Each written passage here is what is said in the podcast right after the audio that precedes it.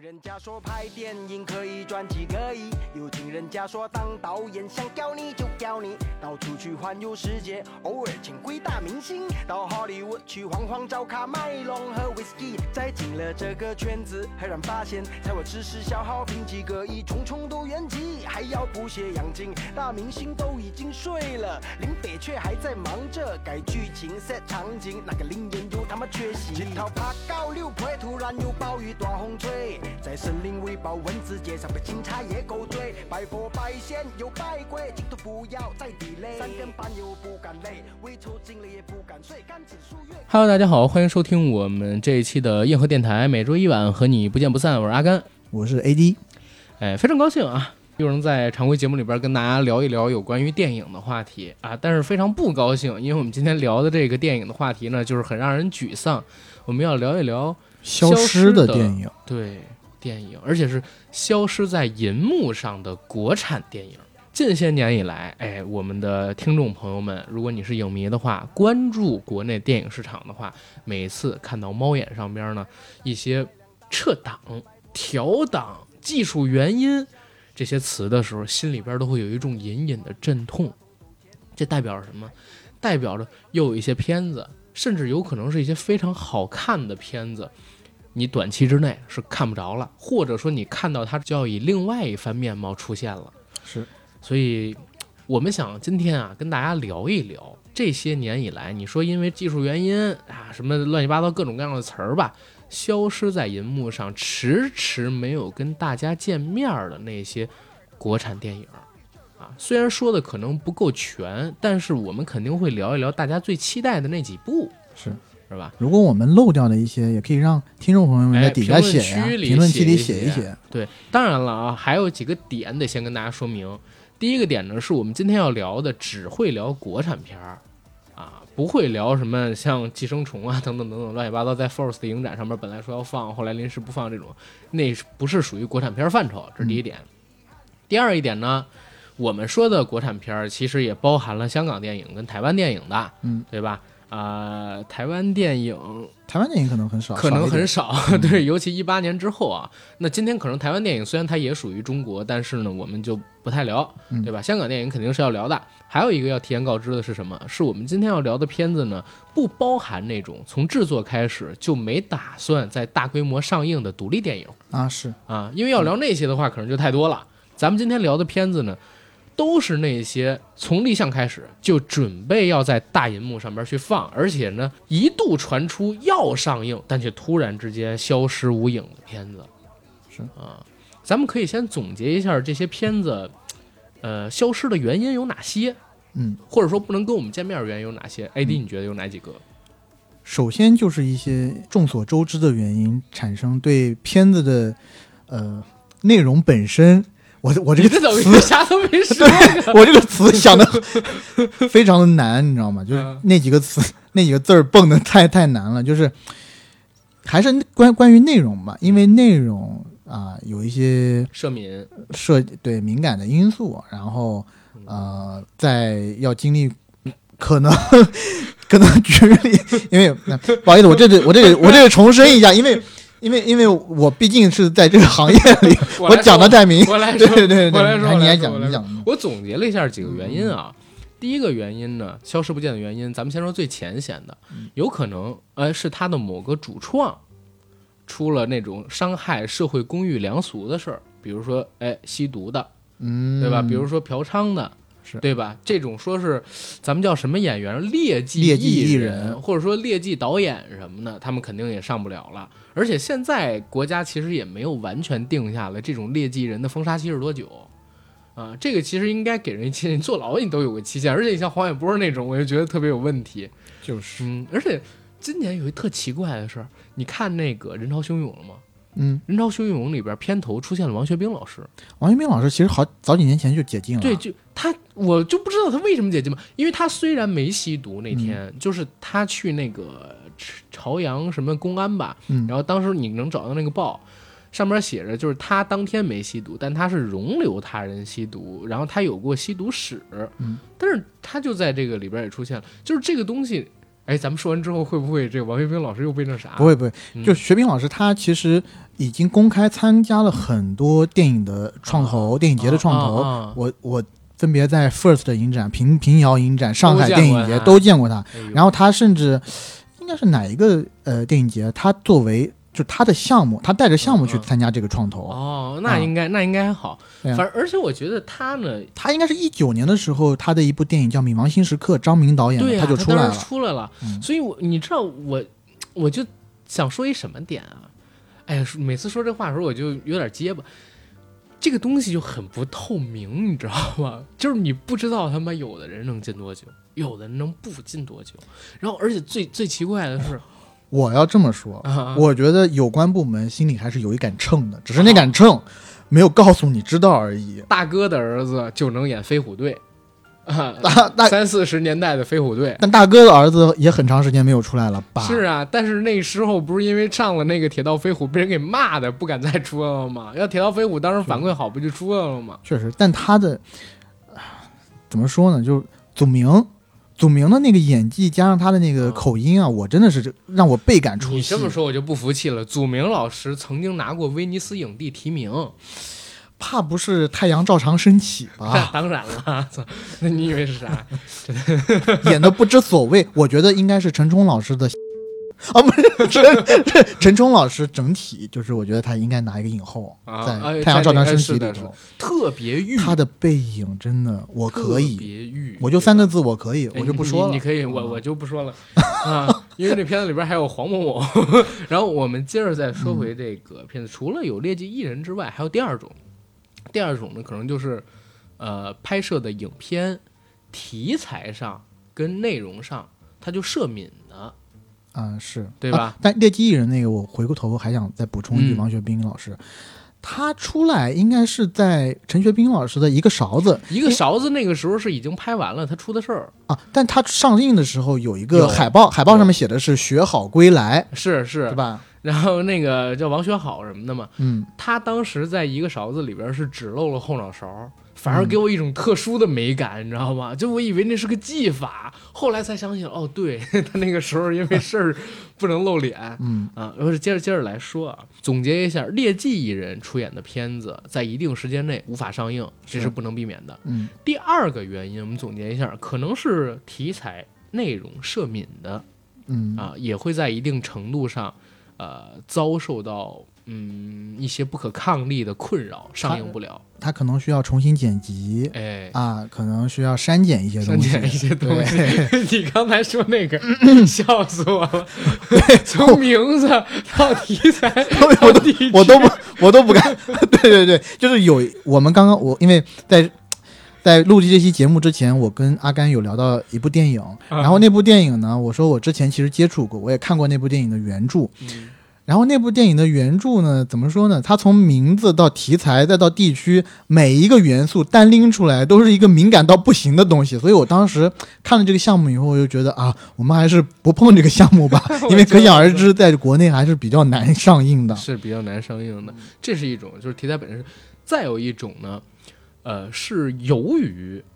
片方高规格、严要求，嗯，哎，要持续打磨，哎，对，所以导致这个片子就没办法如期上映，或者上了映又撤映。嗯比较有代表性的，你比如说像是这个《风林火山》呀，啊，啊，像什么《阿修罗》 呀，《逐梦演艺圈》啊，对对吧？啊都是是是是片方人家你把高规格你我觉得你嗯这个讲的不对，你不能把风林火山和阿修罗和逐梦 演演艺圈摆在一起。 啊。那那这样吧，高规格严要求延延迟上映的，对，对吧？然后还有一种呢是上了之后，因为对影片的规格、然后演技等等要求很高，不接受，哎，市场上市对你场的上反边的馈，反馈，然后撤下来的，说我们回头再见的嗯，啊，像有什么阿修罗呀，哎，那个 逐梦演演艺艺圈圈啊，圈圈对圈吧圈圈圈圈，然后还有一种就是咱们根本不知道为什么嗯就不见了的片子，好吧，基本就这么几种啊是吧。是是，啊，咱们先来说第一种，就是劣迹艺人的片子，对，嗯， 呃，那首当其冲，哎，首当其冲，不是，咱就 首当先其不冲，行不一行定要首当不行不行，不能首当其 冲了。其就必须 因为首当其冲因。为有一个好朋友已经在底下点了我们很多次，首当其冲这个用法是不对的，所以咱们就首当其冲用这个词嘛， 不行不行，我们不能这么倔 强。呃，首先啊、有一部片子我觉得不得不提一下的，也是我自己期待很久的，就是嗯、周立波 不是周不是周立波，那叫什么？吴于秀波啊，吴秀波，哦，吴秀波， 你看秀波老师好长时间不在公众视野里面出现，我都已经记不清楚他的名字了。是秀波老师，你快回来呀，司马是的，懿。是的，对他的《情圣二》，因为《情圣一》看的时候，我就觉得拍的特别好嘛。当时肖肖央老师主演的《情圣一》嗯是改编自法国的片子《韩呃红衣女郎》。对。然后它是一个非常流畅的商业片，对嗯，第二部也是同样的那两个导演，然后呢，也是一部翻拍片。 当时应该是想在贺岁档上，还是在大年初一上来着？嗯呃，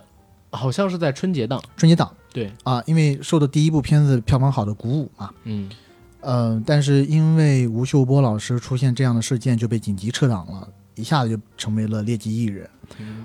嗯，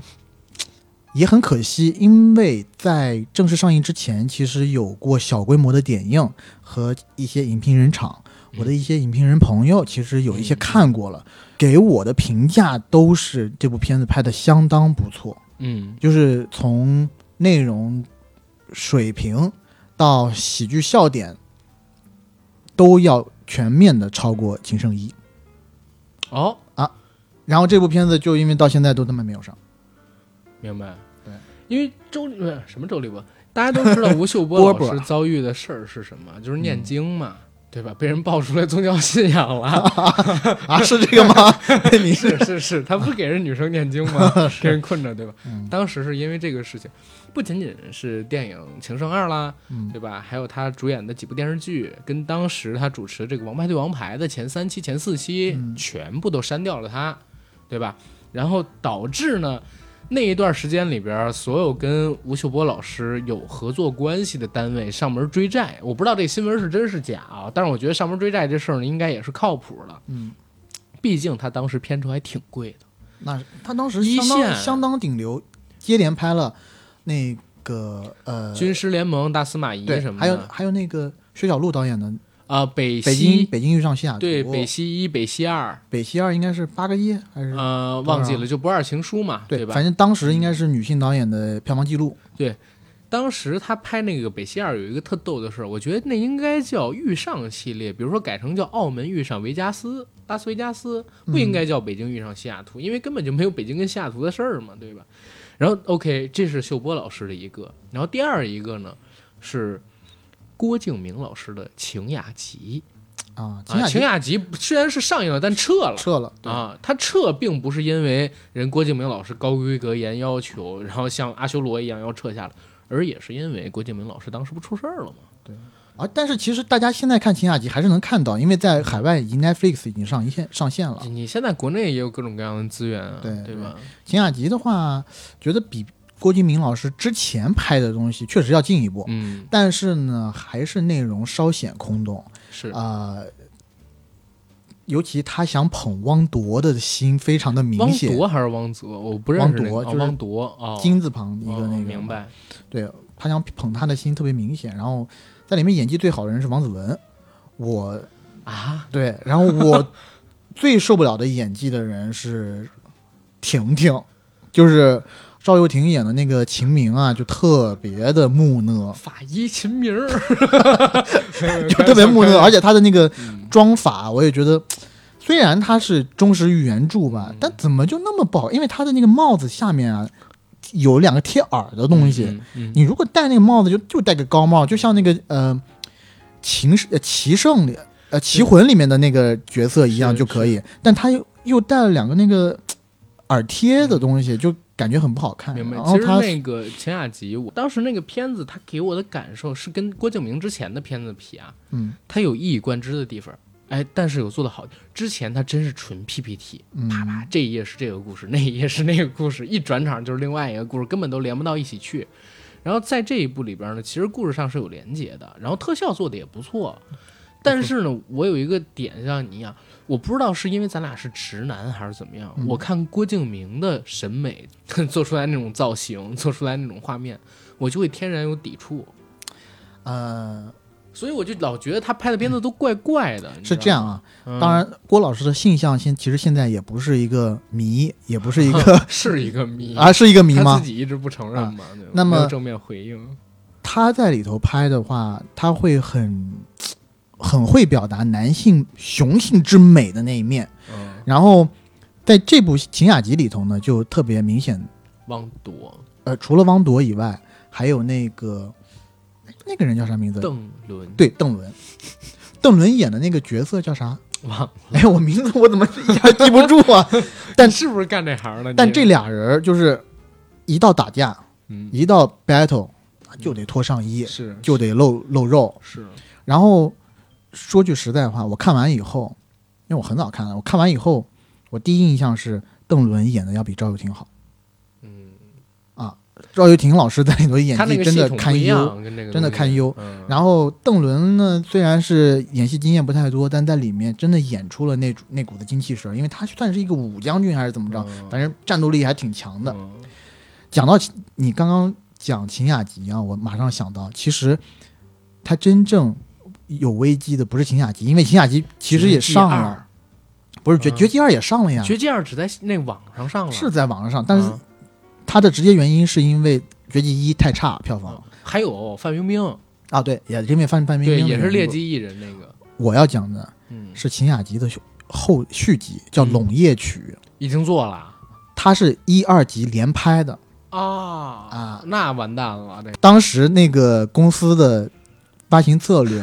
是贺岁档上秦雅集，春节档趁热打铁上《龙夜曲》嗯嗯嗯我《龙傻夜了曲》真的的这个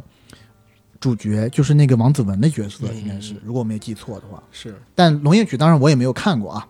然后他们这个就是呃阴阳师这个系列，因为他们是呃国内是有两个公司嗯在拍这个戏嘛，还有就是华谊的那个，弑神令，弑神令其实不如前我呃这么说，《弑神令》为什么会有两个系统呢？嗯因为《弑神令》它的版权是从网易的游戏那儿，授权来的啊对对对，而郭敬明这边呢是正统正统从那个呃日本那边来的日本那个小说名梦梦枕魔梦枕魔对，从日本从梦枕魔手里拿过来的。嗯嗯啊，，梦枕魔就是写《猫妖传》的那个呃，妖猫传，啊，《妖猫大传唐》鬼宴那个，对他的包括《妖猫传》和这个秦雅集，其实他的美术指导都是同一个人，是。所以你看他的美学有点一以贯之的意嗯思，对吧他不光是一二呢，他们之前的那个计划特别大，三四还要拍呢我。突然想到那个《我就是演员三》里边弹幕上边郭敬啊明跟那个陈导。他们俩同框的时候，弹幕有人飘“长大之后我就成了 你”，就是，真的，你看那个《妖猫传》嗯，跟秦雅集他们俩的美学风格呀、有一点点就像像啊，因为就是像因为美术指导是同一个人、啊，同一个人做的，对啊啊，，而且都是那种大唐盛世嘛。，对大唐盛世秦雅集里头为了规避，因为他其实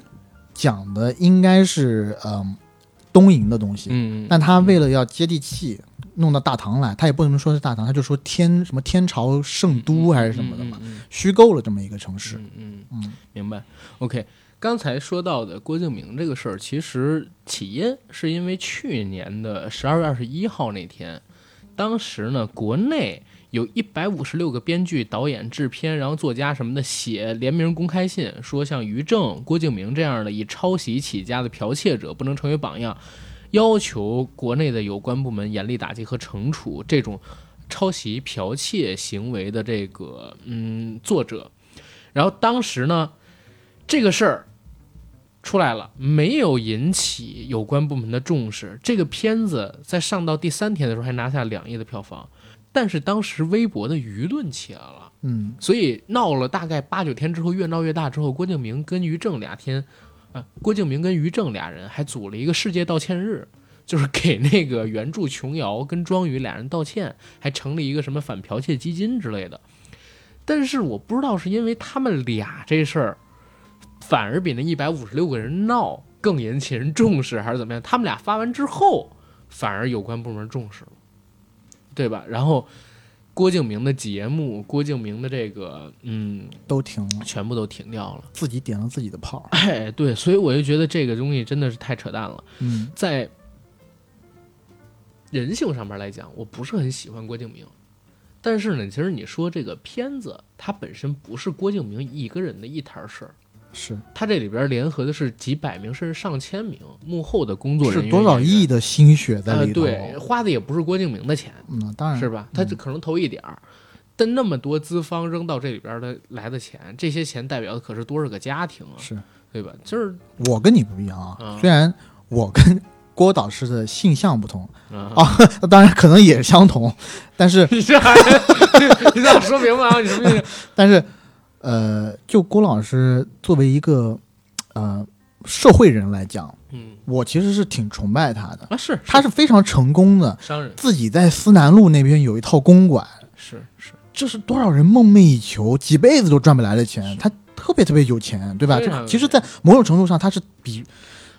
是就是全中国百分之九十以上的人都是成功，成功太多成功了，太九多十太九多的了人比百分之嗯九十九人都成功。他其实，在出版业，他的那个最小说，就当时他做杂志，是已经他的是这国个内销思量路最对高的了，他的最小说比那个韩寒那边的那个高太多了。对，而且韩寒而老师且也他早才写多少，也早太多嗯了，是嗯是，韩寒老师没有这个郭敬明老师有钱呐，嗯，这肯个定嗯是一定要说的。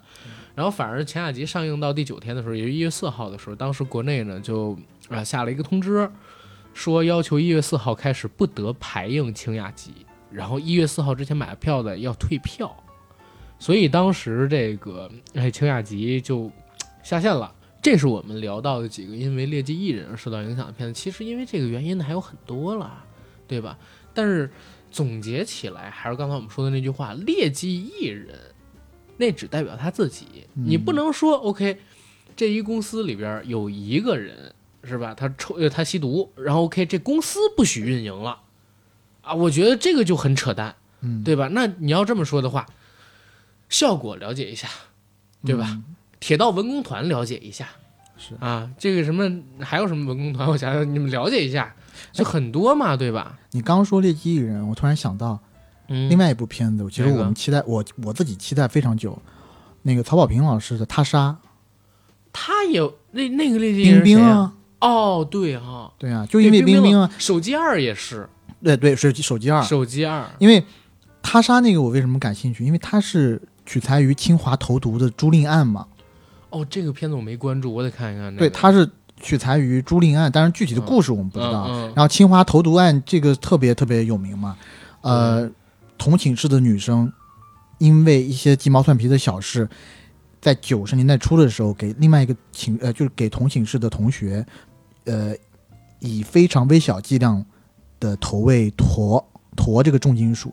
然后无色无味的重金属，嗯嗯然后导致那个女生就是中毒，中毒好，中毒完以后，现在其实已经抢救过来了，但是已经成为一个永远的植物人，是是嗯， OK，特别惨的一个事儿。哎呀然后那个那个投毒的人，后来我不知道我我的记忆有没有偏差啊，但我依稀记得好像是说是有一些背景什么的，现在在国外嗯一直逍遥法外。嗯然后朱令就是这个被投毒的女生，现呃之前的那些同学。这么几十年还在问他为他奔走，嗯想要为他讨回一个公道。明白，这那这个其实是一个好。那关于劣迹艺人的，我 们就基本上捅到这儿了。你这儿还有其他要说的片子吗？嗯，没有哦，现在劣迹暂艺时就人的这现在，其实我觉得就是被我们关注到的，嗯，很少。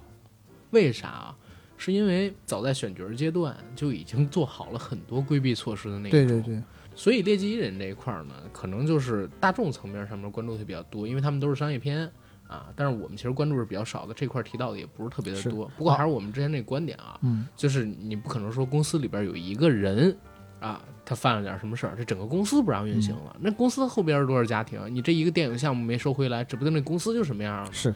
但就是因为国家这个举措，所以现在其实很多时候公司跟一些演员签协议的时候，中间嗯会有一项、保底法务会有一啊项，对对对，就是说如果你因个人原因，类似啊，就是法律语句我不、嗯没有办法完全叙述啊，就是如果你因为个人原因，然后可能大概意思就是你因为劣迹嗯，而导致这个。电影没法上映我或者怎么样的我话，知道这个你要自己赔偿我损失。跟别人签的这里边是有的，啊，是吗？是的，我我跟某一个平台合作方人家跟我签的时候，如果我违反了公序良俗，然后然后影响社会风气，导致我被有关部门，嗯然后封号，然后查处等等等等的原因，我要赔付，然后多少多少多少钱是有这个的，嗯啊，其实也没有赔付，就是就是说跟他们没有关系，然后等等等乱七八糟的东西，就很多都会要求你这种。对啊、现在你违反公序良俗，就是说出就是你刚才说那些劣迹嘛。是但是这公序良俗它影响更大，万一因为对你出个轨什么这个那个，当然对我而言肯定随没地有大这小个便东什西么之类的。啊， 对呀、对，万一罚你款，然后酒劣迹不能上映什么这其个那实个。酒驾什么的也有，也有对呀、可能。就是这样啊，酒驾什么的也现现，尤其现在的这个社会舆论已经变成了，就是你抽烟要道歉。对，因为为你自己就是，如果是公众形象的话，嗯那你公众人物是呃，suppose 是要给社会大众做一个榜样的。是的那你做的，如果自己犯了一些作奸犯科的事儿，嗯或者是做了一些道德上败坏的事情的话，那你这不是给社会大众起一个反面教育的作哎用？，但我这其实是想给一个呼吁啊，嗯给一个呼吁是啥？就是你可以限制他以后几年内，比如说劣迹人，你不能拍片儿。嗯，但是最好呢，人家已经拍好了的，对，还是让人上了。是对吧？因为那是属于之前的作品，否则的话，就是之前投的那么多钱，那么多公司，但不是说光那一个明星或者说一郭敬明投的这个项目，他背后有多少人要因为这个失业呀、是吧？乱七八没糟。对，然后 OK，关于这个嗯劣迹艺人呢，我们就说到这儿了。嗯，然后刚才我们总结的第二个原因啊，比如说因为题材或者内容涉敏啊啊，嗯跟我们不能见面儿的这种，我们要放在最后说。啊， 因为这块儿的东西会比较多。嗯我们先来说说，就是自己高规格，哎，严要求，因为呢，就是哎自己不满片子上了之后，大众对这片儿评价，然后撤档的 嗯啊。其实我知道的就两部，一部呢叫《纯洁心灵逐梦演艺圈》，一特别部纯呢洁。一部叫那个啊、阿修罗，我我说真的，《阿修罗》上映的那一天，我没有去看，真的是嗯太失策了。我真看了，就当时他号称是投资7个亿七点五亿对，七点五亿，然后历时六年。他是他是赔掉了整个宁夏电影制片厂，那对那吧当然 啊， 他是真投钱了，而且这个钱是真的投了，而且真的是他带着梁家辉他们几个人在那儿拍戏，就光建模等等，不就弄了大概两年多才弄完吗？是不是实拍没那么长时间啊，但是前期还采样啊，在他们脸上做那个什么动态捕捉啊，什么乱七嗯八糟，就前前后后光他们就弄了两年多，然后 那个片子我我我真看了，最后是三个头自己砍自己是吗？对，吴磊一个头，嗯然后刘嘉玲刘嘉一玲个头，梁家辉然后一个梁家辉一个头，他想做三位一体嘛，对吧？就是想做那个三位一体，然后那吴磊是没觉醒的那个，然后梁家辉其实演的还是不错，但是那个片子最根本的地方啊，它是烂在剧情上。嗯，它剧情特烂，就是你根本你都说不通。但而且里边那些人物造型又特怪，你知道吗？就是明明他好像是不是一些土洋结合那种对，就是他明明花钱做了，啊、但是让你看着就特五毛。他是不是？我我我从他一些宣传照和一些 trailer 里头看，嗯我感觉他就是虽然是讲中国古代神话的东西，嗯但他把一些不中不，他是架空，架完全嗯架空吗？半架空啊半架，OK，空。我感觉他的美学风格是往欧洲那片儿，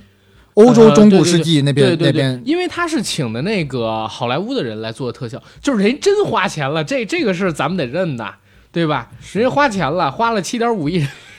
把赔掉整个宁夏电影制片厂，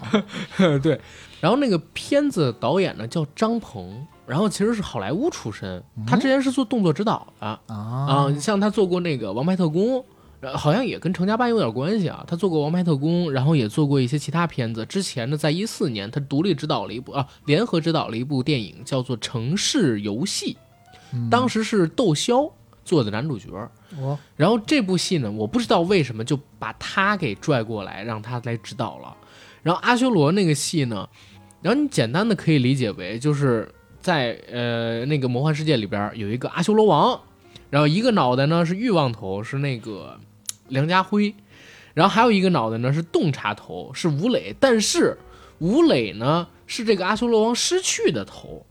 然后还有一个脑袋呢是谋略头，那好，有谋略头，有欲望头，然后他们就想找回了这个呃洞察之头，然后跟他合体。这样的话，他才能完成自己的野心，带领着自己的队伍攻上天界，占领全球，呃，占领整个世间，等等等等的。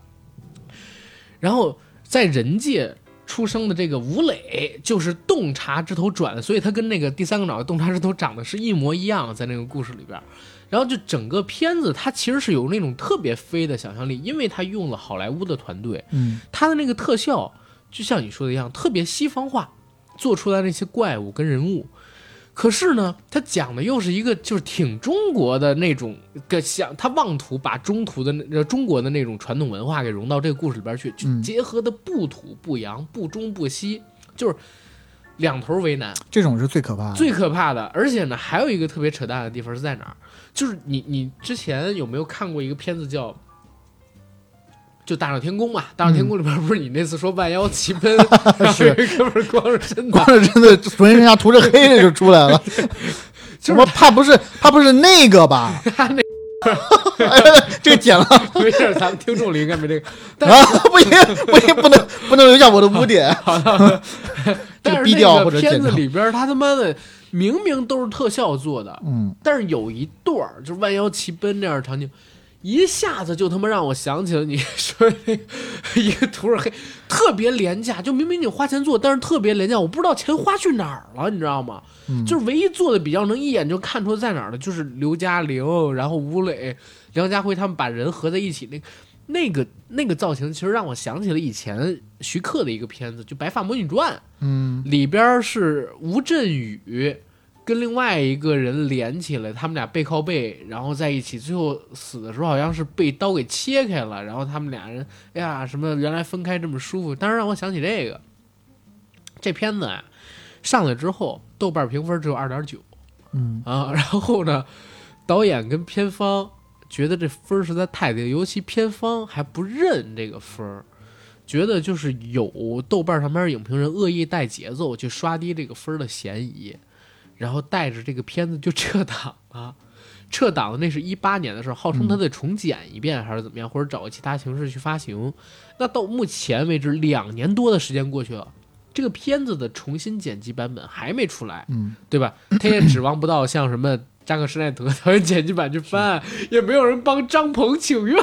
张鹏也没出来说我操那个什么呃那那是哪个电影制片厂宁夏是吧？没有没有说宁夏电影制片厂逼着我，然后让我换怎么怎么样，我操没有。所以现在大家基本上，你想看一个什么导演剪辑版，时长四个小时，应该是没戏了。这是第一个，因为这个其实我跟别人聊过啊，就是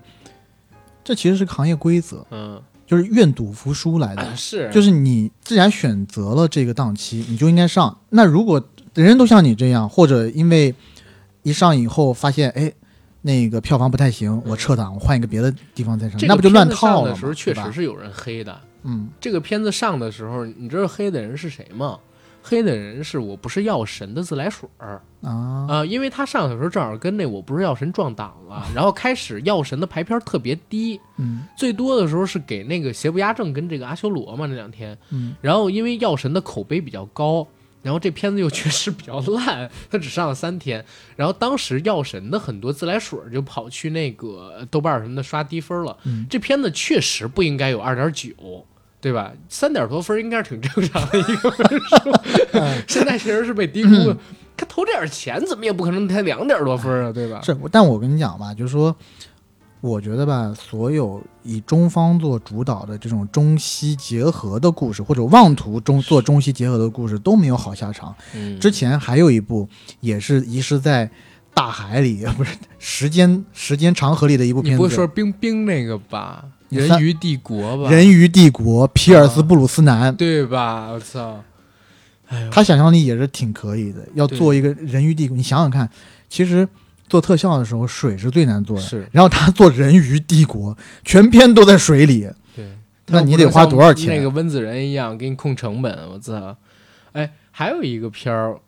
哎，那片儿是不是就是《人鱼帝国》呀？也是冰冰老师跟那个大卫·卡拉丁，大卫·卡拉丁在那个泰国嗯，被发现死在那儿，然后他晚上叫两个人要，第二天发现他的那个下体跟脖子给系在一起，导致性窒息死的那个片子，是不是这个呀？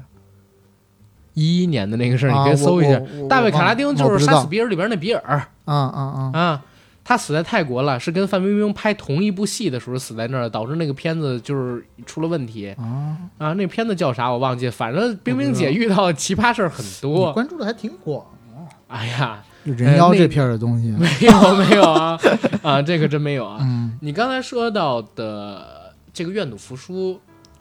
是该认的。嗯，你上了这个片子，你选了这个档期，那就没有说，哎，不行，这片儿我们不认啊，撤回重来，没有这样的。而且口碑已经传出这片儿已经彻底烂了。对你就想着以后怎么走个网络发行，再稍微回点钱吧，找个冤大头，哦找个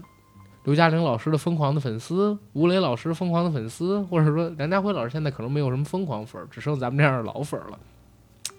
然后把这片子买过来，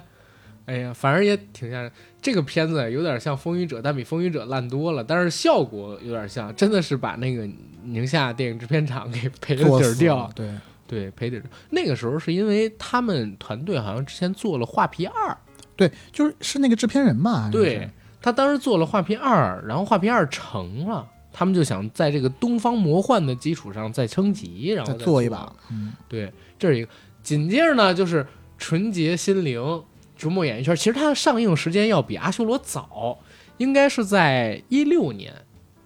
为什么是啊？不是一应该是在一七年。为啥是一七年？我记得很清楚，因为我跟毕志飞我们俩聊过，哦， 当时呢，某山搞了一个活动，然后让做一个跟电影人对聊的一个节目，叫电影，就是让我们写影评去批评那个电影。然后当时呢，跟我对聊的有两个，一个是刘亦伟老师，他哎呀这导演的，那也是我很说资的深的烂片我导演啊说的了。都是真 的，那片儿真的，我说的都是真的，我惊了，我他妈傻了那片儿。然后那片儿我还是跟那个跟跟业内某一个有一大影评人，我们一起去同一场，然后看完了片儿。之后他跟我说这片儿太艰难了，我说你说的都是真的， 然后那个工作人员问我这片儿怎么样，我说我我说那个我跟刘仪伟老师可能没什么好话，然后那哥们儿跟我说，你他说的都是真的， 操！然后后边的我们就看了，我是极极少数的，因为我在北京。上海还有几个人看那个《纯洁心灵》《逐梦演艺圈》，是在是给他们发到那个什么，就是片源什么的，让他们自己在网上搜等等等等去看啊，还是给他们一个片子，组织他们去哪儿看。我是极少数的，在他妈毕志飞他们那边那个厅里边看的，看完了我就跟那个毕志飞 聊，我说我说这片子，操！哇，我我真惊了，就是他开，你现在你看过这片儿吗？就是我他看那过个看过，他那个开场你还记得吗？不是一群人在那儿跳舞吗？ 嗯，对吧？然 后，然后我就看这整个片子过程当中，就无限的被那首，呃，什么春节的少年，春节演艺圈圈圈圈圈圈 是操！然后我操，我就在那儿，因为电影博弈论他给我写，然后跟他对聊，然后就骂哎，这首歌的歌词是他自己毕志飞老自己师写的，自己写的，啊，他自己是导演，他自己是制片，他自己是主演，他自己是编剧，他自己是词曲演作者，很有才。还是唱歌的歌手，很很有才。然后我看完了这个片儿之后，然后我还跟人寒暄了几句，你知道吗，没好意思直 直接说那啥。后来呢，那个某山的人说：“你那你怎么？”我说：“我不上那期节目了。我”我说：“我我说我说太狠吧，我也不好意思，因为上嗯海那俩毕竟跟人家毕导没见过面儿，人家俩人就说我去了人家公司，我他妈还在人家那儿坐，还喝了瓶水， 然后我出来我就这么骂人家，我说我不太好，我就不参与了。我说那行吧，然后反正那那个你是片不子是收人家钱了？你就直接说我吧。没收钱啊，我没收钱，因为最后我没录啊，所以我我我收嗯我就说你钱毕志飞给你钱了呀，也没给啊， 我我就说你因为毕志飞给你钱了，你才不不骂他，哦哦哦，好吧私。底下贴给你一个箱 子，说我哎呀，那倒不至带于。 他要真给我一箱子，我可以做一节目夸过这片子。操，一箱子钱这是不少呢。但当时那片子真他妈太烂了。然后毕导也是，其实我觉得毕导他不是想拍电影，嗯，他就想出名。嗯，你知道，他给自己还建了一个毕志飞夸夸群、毕志飞互喷群，在里边全都是带着带带着皮肤的假粉丝， 知道吗？都是黑的 反串的，然后在这里边各种调侃的，太乐得被人调侃。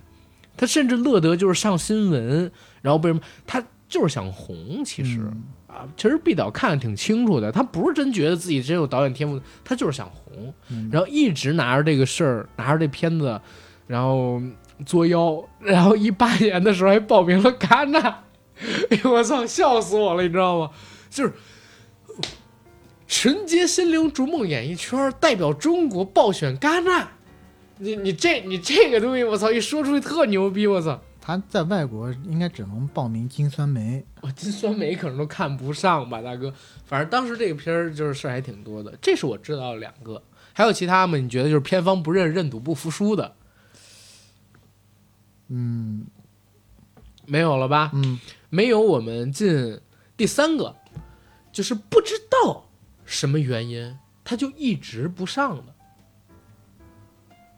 这不知道什么原因就一直不上了。啊、这个算是那个片方自己自己要求高吗？嗯我觉得不算吧，就是有我们知道消息的，嗯跟着啥，就是我们根本不知道消息，但是知道这片儿已经拍完了，但并不知道为因为什么原因他就不上了。嗯，诗眼诗眼卷天涯算 是吗？我就想说这个啊， 饰演卷天涯徐浩峰的那个嘛，嗯，对吧但我听说好像是一，因为因为我我我一直有在听说，好像是我忘了是刀背藏身还是诗眼卷天涯了，就刀背是藏身，就是就是有一部片子徐徐徐浩峰老师拍出来以后，但是剪辑权不在他那儿，在别的公司手里，然后就把它剪的比较乱，乱了以后，徐浩峰老师就说我这个片子我放弃署我名我放弃，署名那是刀背藏身啊，那嗯 OK，、啊，刀背藏身，所以刀背藏身到现在都没有上。呃，而且刀背藏身，我觉得不仅仅是剪辑乱的问题啊，他现在已经四年多了，嗯，现在指不定都有几个版本了呢，对吧？是然后我这边呢，我想提名另外一个片子，《三体》啊，《三体》这是一个大片儿，不知道因为什么原因没上，因为我们知道的原因呢，就比较邪乎。说到《三体》，这故事可就有意思多了。大家知道，当年《三体》立项的时候，爆出来导演叫做张帆帆，哎，所有人就横都空惊出世了对，横空出世。因为《三体》这个电影立项的时候，他已经拿了应该是星云奖还是雨果奖啊，我忘记了，已经拿了就是当代科幻文坛最高奖了，星云星云奖吧，星云奖嘛，嗯哦，我忘记了，雨果不是外国的吗？都是外国呀、呃个有一个华语科幻星云奖，啊还有对对一个星云奖。我说的星云奖是海外的那个。三体好像没有拿过星云奖。啊，对啊，我说的他就拿了一个，而且是《三体一》拿的，但毕竟是海外的、嗯最高了嘛，嗯嗯因为对我吧记得很清楚，就是那一年《三体》和那个遗遗落的南境嗯，和遗落的南境同时遗落报南境奖，然后对遗落南南境那个获奖了，他没有获。所以很可这个惜这个无所谓，反正是在拿奖之后，嗯那《三体》在拿到这个奖之后，迅速的 IP 就已经，当然了，它一二年开始就火了嘛。但是拿奖之后，迅速的就变成了中国当代第一科幻 IP， 嗯，对吧？甚至远超过《流浪地球》。在这个片子立项的时候，大家发现他的导演叫张帆帆，是一个名不见经传的小导演，大家都惊了，不知道这是怎么回事儿。然后男主角定的是冯绍峰，女主角叶文洁定的是张静初。嗯，哎，大家一听叶文洁、冯绍峰《三体一》，啊，这片子可能再加张帆帆，就可能，反正还是期待一下吧。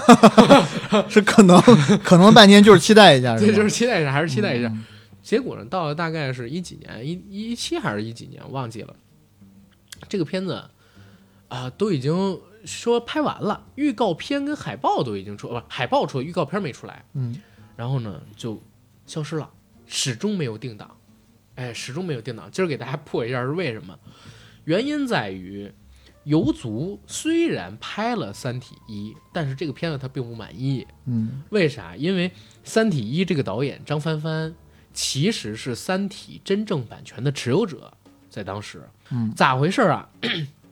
三体》没火的时候，张帆帆的老婆关注到了这个小说，然后市面谣传啊，谣传说张帆帆老师跟他老婆两个人花了二十万。从大刘手里买来了《三体》的全版权，我这个数字不知道是真是假，是但但是差也不会差太远。但全版权卖这么便宜，当时哎，不是，你要明白啊，就是《嗯三体》刚开始出的时候，他那书都没卖多少钱，嗯，对吧？也那个是年代，就是前大刘老师还在那个贴吧上面写， 我觉得刘慈欣是全中国最好的科幻作家。那个时候呢， 还在这个贴吧吐槽，就是他们那边事业单位过年给的福利太少了，就购物卡什么的，还吐槽那个的时候呢，那时候他也没啥钱嘛。然后这二十万不知道是真是假，但是肯定不会相差太多。嗯，结果《三体》就火了，火了之后呢，无数的片方去找这个张帆帆夫妻，跟他们要片子的版权，说想改编，给他们费用几千万的价格都能拍出来。那个时候正好也热嘛，一六一七年，你想想，一五呃一五一六那年正好是火步向上前进的时候。但是呢，张帆帆先生的老婆，她就对自己老公特有信心，她觉得张帆帆是一个一直被低估、没有机会的导演。所以他就提了一个要求：好，你们哪家公司想投《三体通行》，除了固定的价钱之外，我们这儿有一个要求，一定要让张帆帆做导演，我来做这个片子的编剧，或者说编剧之一啊，联合编剧。你们同意这个就可以，不同意那你想一科幻片儿，又是那么大一 IP，光买这版权就花多少钱，然后投要多少钱，然后是谁敢让一个新导演过来导这么一个东西？没有人乐意，只有游族。游族下了一场豪赌，哎，让张帆帆老师他真的来弄了一个，结果弄了一个之后呢，游族还不满意，然后当时不还找了光线联合来弄吗？如果我没对记对错的话，啊，然后又找那个孔二狗重新剪了一版，结果光线那部看完片儿说，操，还不如张帆帆那 版。然后这这个片子呢，在那之后就石沉大海，因为嗯游族也怕就是这这东西彻底废，然后也是因为这件事儿，张帆帆夫妻彻底松口，说 OK。报了一个天价儿，那天价儿我不知道是多少，但是当时传说是天价儿，可能是一个亿，嗯，还是多少，把这个《三体》的版权弄出去了。然后现在在游族手里，游族做了好多的东西，甚至在未来我们还能看见《三体》跟好莱坞合作的这种作品，好像是跟奶飞那边合作了一部剧，是吧？对，啊，然后还有什么动画也要呃也要出，也不是已经开始已经在做做了，了对，已经开始做了。嗯，然后我记得好几年前我在跟光线聊的时候，嗯我如果没有记错的话，我觉得张帆帆那版的哦呃《三体一》嗯是永远都不会上了，因对为嘛因为光线那边是怕把好这像个要 IP 重弄拍，嗯砸了。他他们好像是想要重拍一版，嗯，对。这所以这个片子呢，就在大家看来就根本不知道，它其实也没有什么赦敏不赦敏，嗯，对吧？它其实也没有什么高标准严要求，它根本就不会跟大家出现了。大家准备弃掉这个东西，重来一番，是对吧？但是其实最后的结果，除了大刘可能说亏一点儿啊，但是当当然大刘老师现在其他的书也都卖的盆满钵满喽，对吧？啊，张帆帆跟他老婆两个人真的是模范夫妻，尤其他老婆绝对是太爱张帆帆了，跟咱们上期讲那个渣男渣女形成了鲜明的反比，对吧？就那么相信她老公是一个天才，这种哎呦，在在这种影视圈里边儿有太难找我了。除了说谢幕，不知道对，除说了说什羡么慕不知道说啥，而且他们俩也真是人生中的大运，撞上了大运，嗯，这当然也是有眼光喽，对对吧？就是愿意花钱去买这么一个，当然对，而且他们俩当时也没多少钱啊，对，那《三体一》，我记得如果是在《三体一》的时候就买了这个版权的话，我记得我当时还是在《科幻世界》那个杂志上一期一期追完呢。它这个版权购买的时间也很长啊，很长、啊，它不可能是终身的，那可能嗯，也有个十几二十年。我不知道这个就不知道，这是人家的合同，我们就不知道了嗯是是是，啊。但是这一个趴儿我们就说完了，我们进嗯下一趴儿。嗯下一盘呢，我们就可以来聊一聊片方或者说导演高标准、严要求，导致这个片子迟迟不上映。啊、嗯虽然流出了信息很多，但我们一直看不到的片子了。是这块儿你可以提几个？我提的第一个就是《风林火山哎，》， 《风林火山》这几个字啊，要解跟大家解释一下吧。嗯其疾如风，其徐如林，嗯侵略如火，嗯，山是什么？不不动如如山。山，对嗯，然后这个是麦浚龙老师，哎都叫老师对。对，Juno 的第二部电影作品。他的第一部电影作品在上映之初不被很多人看好，但我们现在是知道啊，就是僵尸出来以后，其实是大为惊艳的，包括我自己看了以后，我真的惊为天人。嗯，僵尸的那部电影，从你的制作水准到故事上，到最后的反转，嗯，都可以称为是一部经典吧。对，我觉得是非常厉害的一个作品，而且是当年甚至有机会能在大陆上映的恐怖片。嗯钱小豪加上那个陈友，陈友，嗯，还还有那个呃，鲍起静、惠英红、那个以中前发啊是叫吴耀中发汉是啊吴耀汉，啊，中发吴耀汉，吴耀汉演的那个僵尸哇，对对对，那个片子因为到最后结尾的时候，就是其实他能拍成是钱小豪的一场梦嘛，对，所以那个嗯片子当时还传出了过能在大陆上映，这么回事儿。嗯，嗯然后所以你就是有了第一部的期待，而啊对，而且僵尸的监制是那个清水清水崇崇啊嗯，日本恐怖片大师，是我我很害怕的这个大狮 子，嗯所以呃，就是《风林火山》这部片子，其实，在筹备之初就受很受大家的关注嘛，嗯，然后，嗯，因为他又请了四个四大金像奖的男主角嗯，啊，古天古乐、天乐、金城武、金城武、梁刘家青辉、云刘梁青家云辉，。对，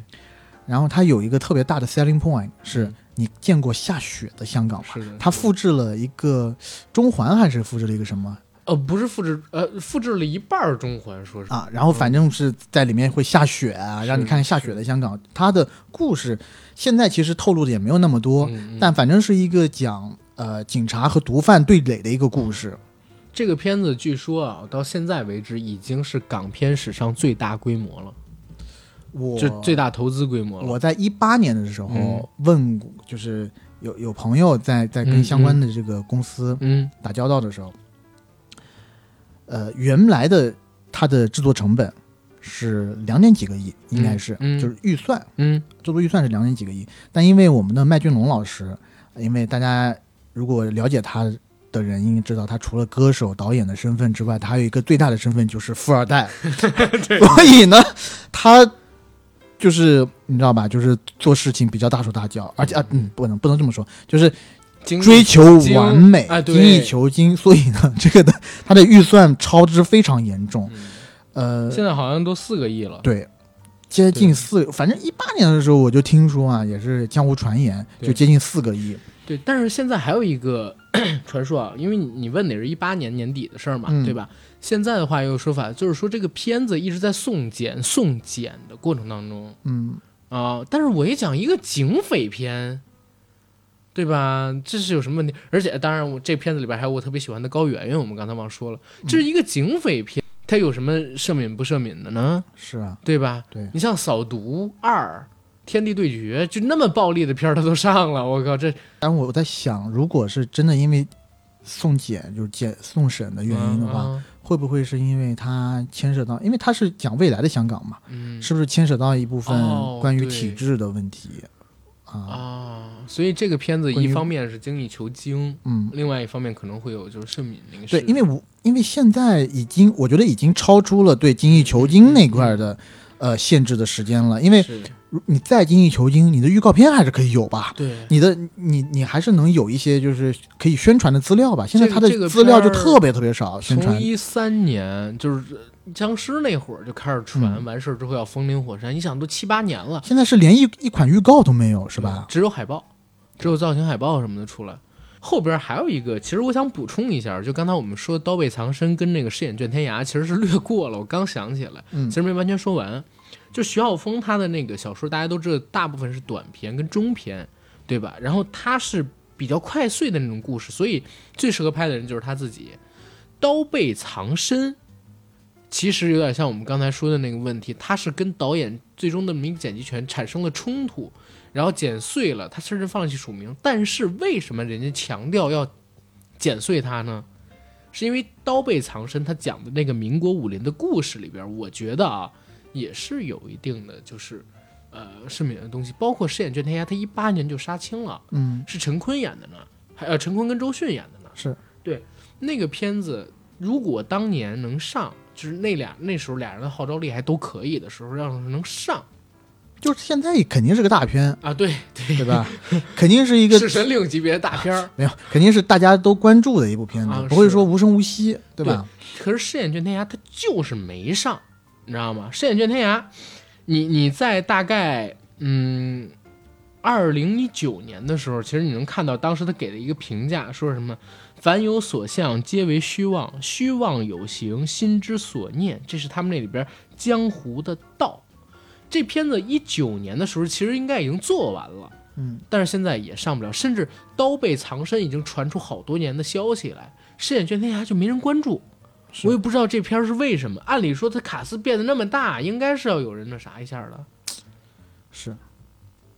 对，这你你刚刚讲的这个是去补充之前不知道为什么会哎消失的对原因啊，然后那我也得补充一个，啊，就有一部中国小成本的电影，嗯由耿军导演的《东北虎》。啊，耿军这个导演呢，可能大家很多人不是特别熟，但是如果呃大家喜欢看一些独立电影，其实它也不叫独立电影，偏文艺一点的电影，嗯，嗯嗯呃，譬如说锤子镰刀锤子都休息啊，轻松加愉快啊什么的哎，轻松加愉快就很多人看过了。啊。耿军老师还是一个很有想法的一个呃导演。嗯然后他这部《东北虎》呢，其实我正经关注过很长一段时间，因为嗯《东北虎》的嗯嗯主演是张宇，嗯当时他刚拍完那个呃那部《药神》的时候，就嗯是《药神》刚上映完以后，张宇的这个名名望是很高的。然后当时不是把张宇其实就是国内演技派的代表吧，他嗯之后就有这了、这一辈儿，这一辈儿对这一辈演技，技派的代表，就对之后就有了呃一系列嗯什么大象席地而坐，嗯，对吧？嗯嗯去年的那个呃，去年有一部那个去年嘛，前年的无名之辈吧，无名之辈有他，但嗯去年有一部电影。哪个？啊嗯什么什么破浪什么跟啊浪啊啊！呃，那个风平风平浪静静，对，风平风平浪静静，，黄渤老师做监啊制的。对对对，然后这部电影呢，《东北虎》，其实呃，我是看过剧本，剧本层面写的特别好，特别有意思。嗯然后讲的是一个黑色幽默的故事，有点像昆汀那种风格。嗯，然后嗯他跟玛丽一起演的，对，是吧就卡斯嗯真的还行的。然后故事也有意思，讲的是东北鹤岗那边的事，嗯也是很东北的一个故事。东北虎呢，在电影里头、故事里头是一是一是一头狼狗，嗯然后反正是因为也是底层人员，因为一些欠债的事情啊，别人可能把主角的一头狗给打死了，然后这个主嗯角因为这头狗的事情，牵扯出了后面的一系一系列的举动。嗯整个故事黑色之余，幽默的，就是成分也非常多。嗯，就是看剧本的时候看得非常的愉快，啊 OK。你可以想象得到它拍出来以后成色也是会非常不错的。这个片儿就是不知道为什么而延期的，是对吧，因为一九年已经杀青了。对我看到消息是一九年一月二十九号杀青的，对，故事层面呢也没有太多，就是譬如说我们看剧本的时候也没有看过太多的那种，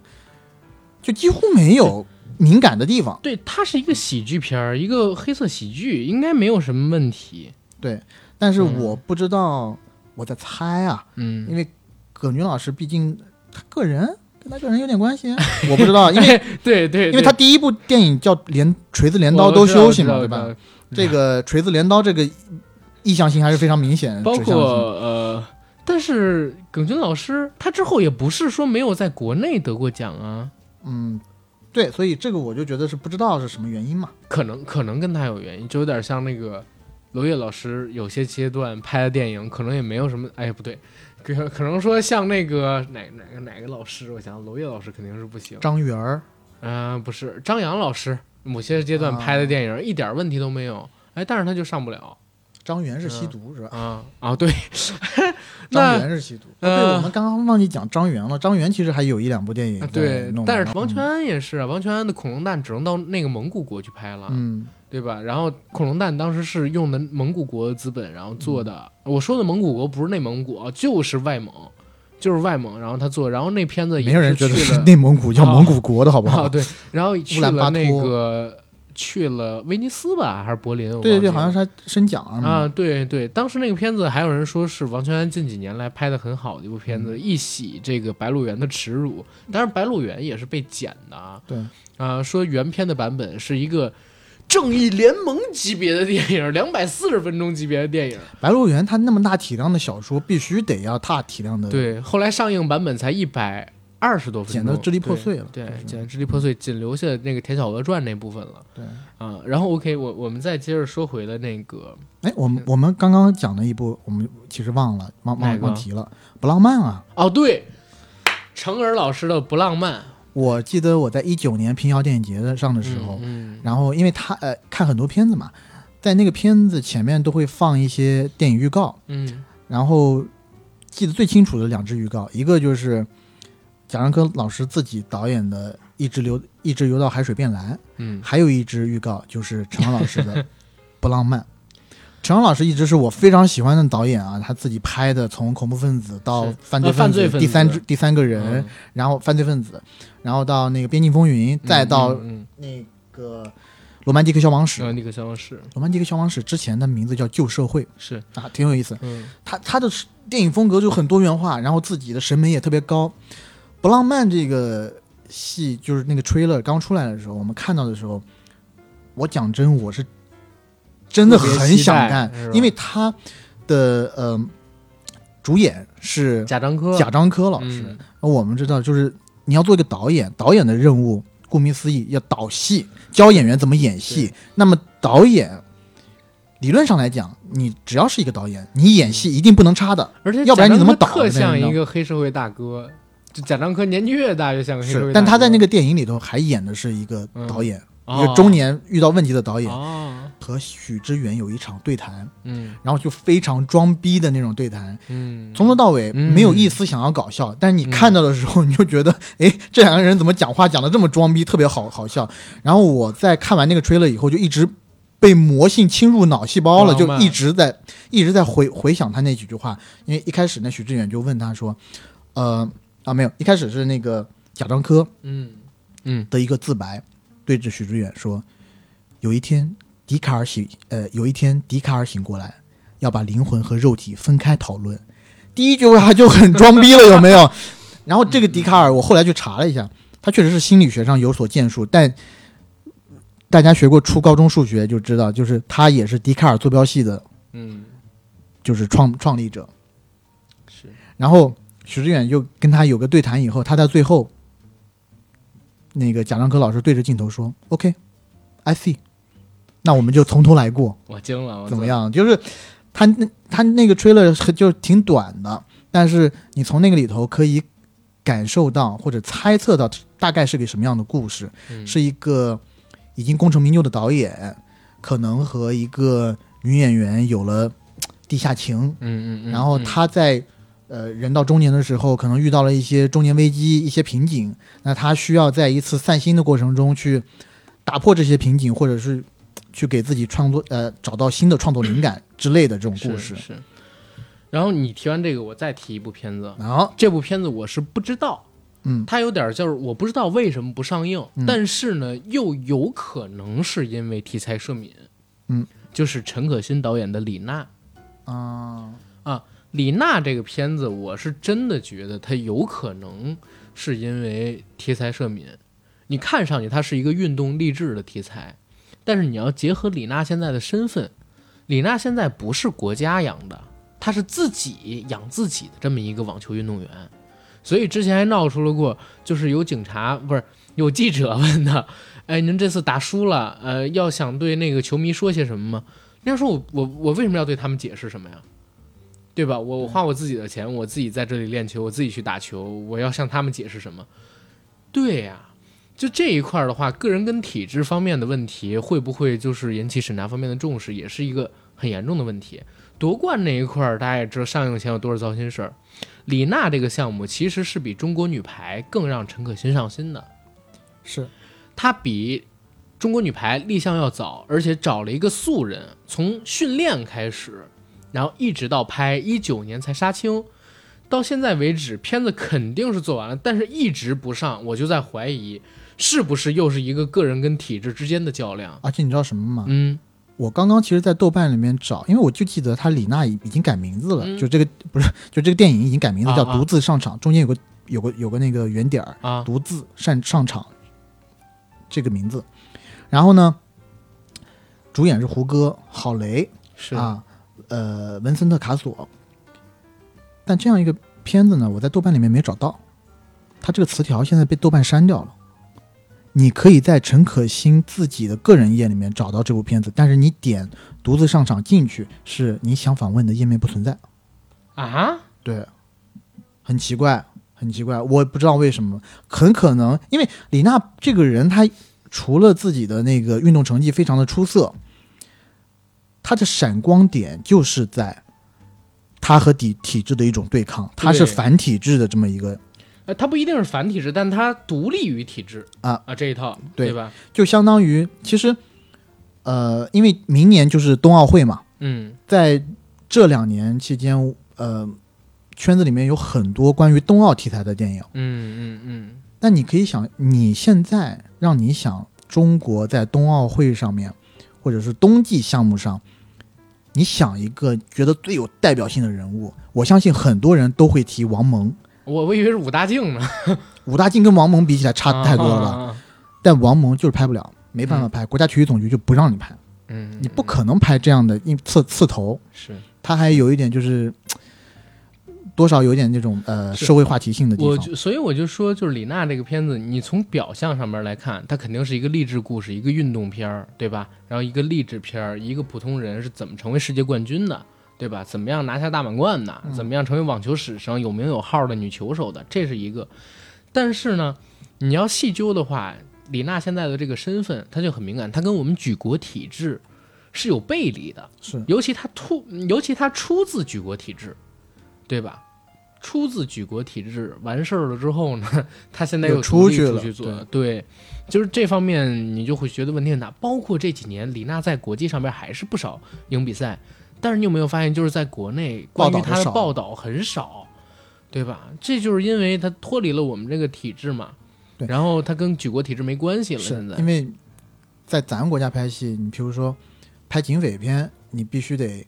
经过这种金金盾盾啊、这种警部公安部啊的是吧审。你如果拍体育片的话，那就是得体育总局，总局这边得查，嗯得得得支持。那你像我刚刚提到的，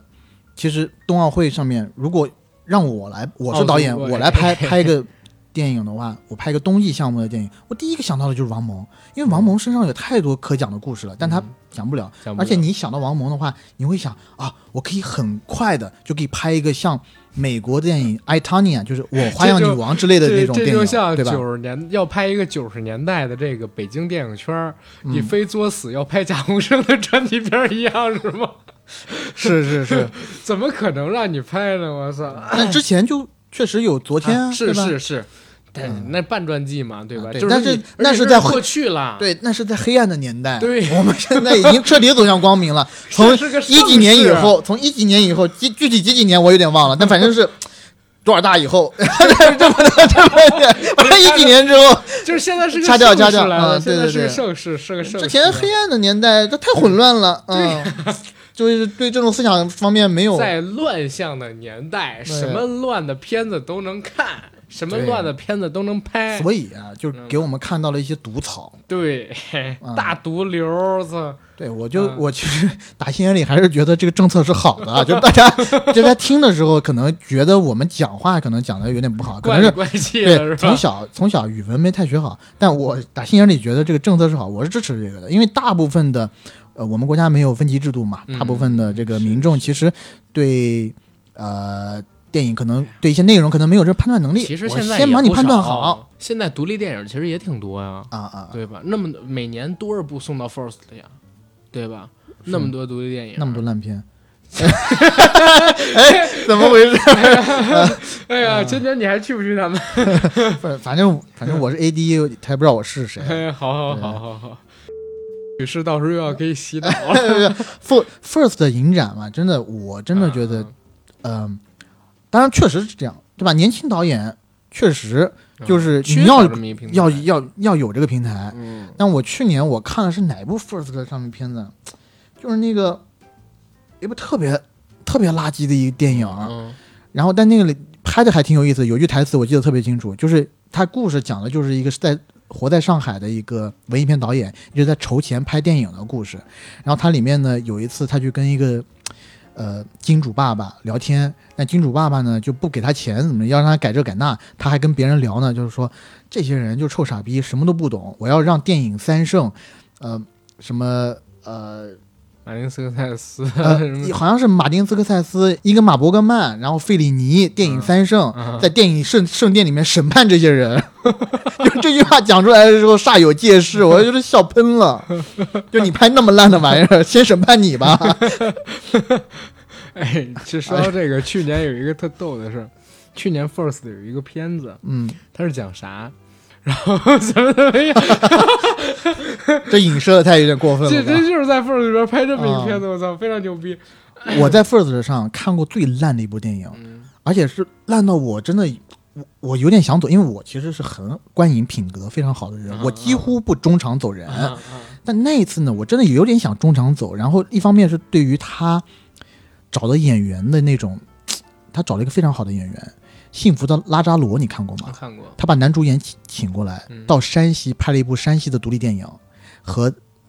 本片的导演和兼女主演发生了一段恋爱关系，在在那个电影里头。嗯，嗯嗯嗯但整体的片子拍的非常之差，然后故事也特别特别差，然后整个那个拉扎罗那个演员在里头就是就是不知道在干什么，就不知所谓。然后这样一部电影，那那不就挺符合《幸福的拉扎罗》里边那表演状态的吗？，是就是一种懵逼状态 懵逼状。但你你你就想，他花了这么大精力去找了这样演员过来，有这么有话题性的演员，你不如花点时间来把你的故事先弄弄好，嗯是对吧？而且是在山西那种地方， 好像是后面听说是这个女生她是有一些背景啊什么的啊，反正这山西地方的这种，啊关系还是没钱老板啊一是钱，二是这种呃文体系统里面的这种各种关系哦还是很哦支哦支持她的，啊，OK。对，就 OK 反正对，咱就不聊 first 了吧，不聊就反不正聊不聊这个了，对对对反正就聊那个突，就是不知道为什么没上这个一块儿说了几部，对吧？嗯然后咱们接下来可能就是说重头戏重了，头戏，就是确定是因为比如说题材赦免啊什么对乱七八糟的啊，上不了的片子。首先首先， first of all，首当其冲的就是 陈冲老师的这部《英格力士》。我我觉得你真的是要把我们听众逼疯了， 首当其冲哥又在底下要评论了，首当其冲意思不对哦咱先说回正题，你听这名字《英格力士》， ，English 对，你就知道它大概是讲一个英语的片子，对有英语故事的那么一个片子。嗯这片子具体是讲什么呢？据说是讲一个呃新疆地区的，一个是这样啊呃，因为我看了那个小说嘛，嗯之前看小说，小说呢其实写的还是挺有意思的，也挺短，嗯，讲的是一个内地青年去新疆支教，然后是在，但是是在文革那个年代啊，嗯嗯嗯他是英语老师，援疆吧，到新疆那边去，我忘记是援疆还是被发肯定配是还是援疆，去不能是支教嘛。还是去还是去怎么样，就不过去了。然后去那儿教当地的孩子念呃读英语，然后主角有个小男孩儿，然然后小男孩儿呢就特别想跟这个老师发一样的英语，就是发一样的音，能念出一样流利流利的英语，然后也特别想得到一本英语字典。因为我看的时间比较早了啊，其实故事有点忘了，但是因为嗯之后好像是因为运动起来了，嗯，然后产生了一系列的，就是效应，就是是是，一些悲惨的境遇吧。关于关于这一群人，我看到这个片子的一个介绍，嗯说天山脚下一群少男少女遇上了殉道者一样的英语老师，他的仁慈及优雅令十几岁的孩子对英格力士情有独钟。刘爱以审视者的眼光看着大人们荒诞的世界，并以天真幽默的口吻向人们逐个描述出那个特定年代里知识分子的群像。然后这个片儿是一七年杀青的，嗯，然后讲的是上海知青和援疆的江二代，哎，他们如何生活还有成长的故事。对，呃，因为这个片子很值得期待啊，就是陈冲老师第一次当导演不不不是啊，啊他陈冲老师怎么是第一次当导演呢？啊，陈冲拍过什么戏？天域啊，啊，对， 对，想啥呢？我操，陈冲老师近几年第一次当导演，第一次嗯对重拾导筒，对。然后关键是一个什么问题？之前陈冲老师他拍的《天域》其实是相当经典的一个作品，而且还捧红了一个李小璐。嗯，对吧？其实我我是感觉陈冲老师这辈子都很难走出七十年六六十年代中期到七十年代中期那十年给他带来的影响。就是他两次指导，然后用心力去做的作品，都是在那个年代发生的故他事。小时候的事儿嘛，对，而且都是知青，嗯，对吧？而且都是知青。你想他那个年纪，他那个岁数，虽然后来他出国了，等等等等的东西，但是在国内他是看着自己上面那代人，还有自己的哥哥姐姐他们过的那十年嘛，嗯是吧？但是我觉得有一个问题啊，《英格力士》这个片子，《英格力士》这个片子在现在二零二零年、二零二一年，甚至往后这几年时间里边，它是一个特别政治不正确的片子。嗯，你来，怎么说嗯你，来看看这个评价啊。天山脚下，对吧？首先就是新疆地区，嗯 然后新疆地区的少男少女遇上了一个英语老师，嗯，这个英语老师写外三来个思字，想，是吧哎，外来思想。然后关键是啥？殉道者一样，就是先说了这个英语老师的人设，知道吧？然后这个英语老师他的仁慈和优雅，让孩子们对英语，就是英格力士英语情有独钟。嗯， 就是大家要知道，现在是一个公知是臭大粪的年代，知道吗？现在西方好这个东西，就是谁都不能说。当然，我自己也不觉得西方好，但我觉嗯得现在确实大众啊，就是这个，呃，主流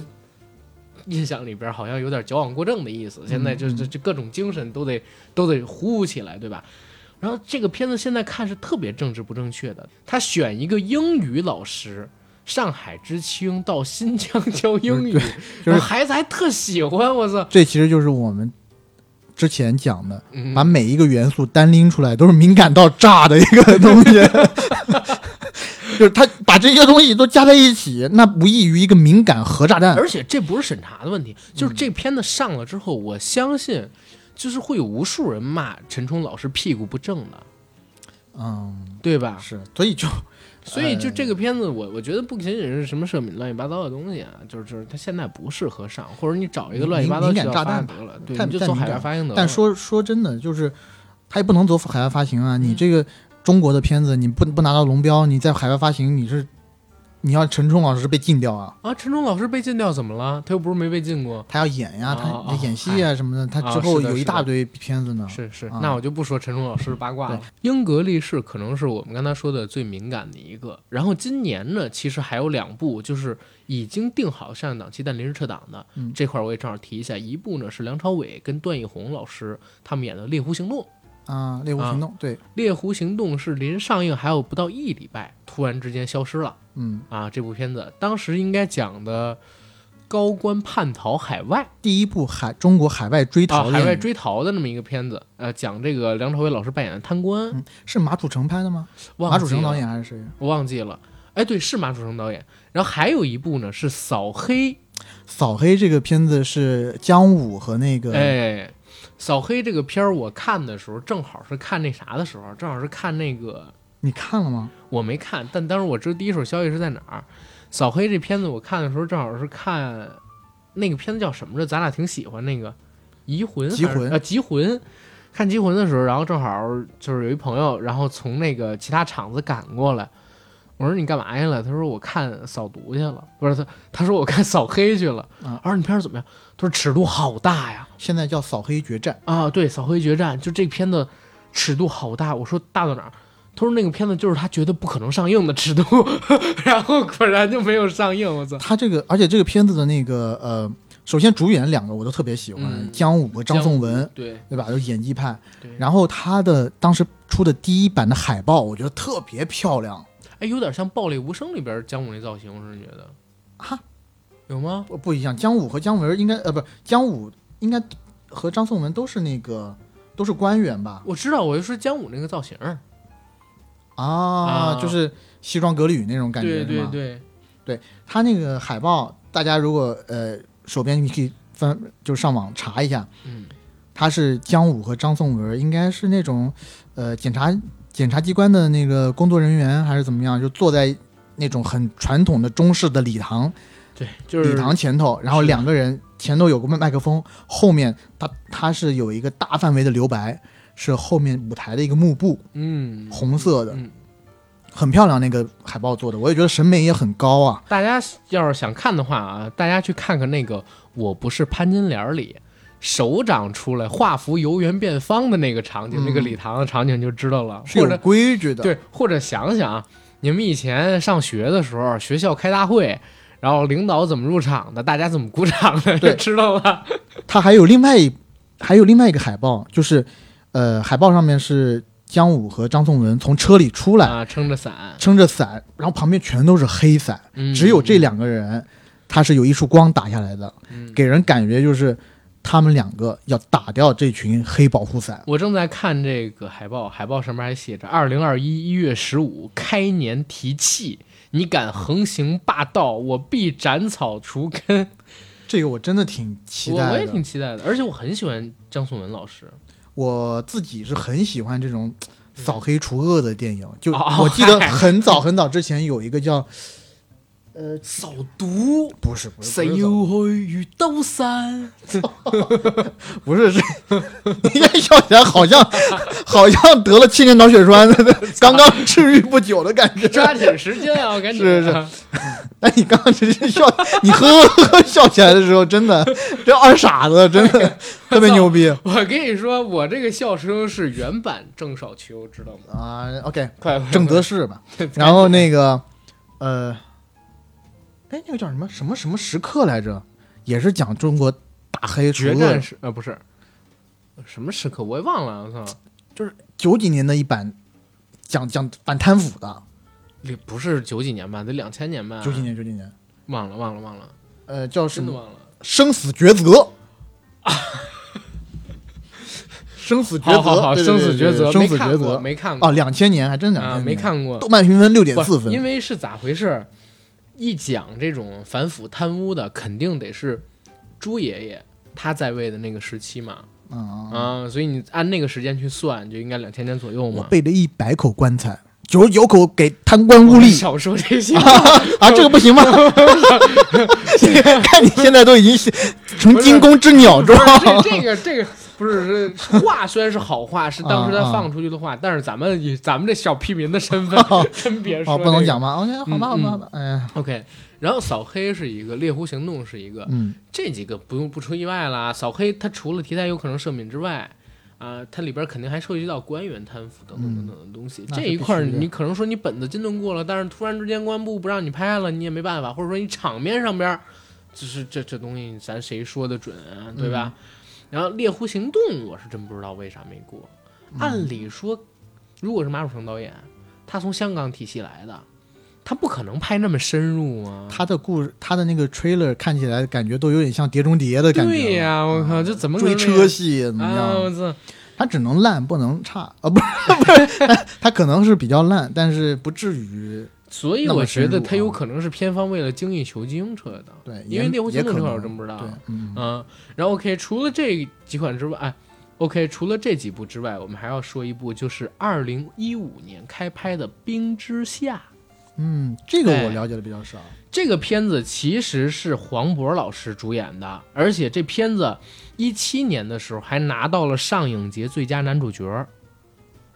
这个片子当时在上影节办过这个呃，算是怎么展映吧，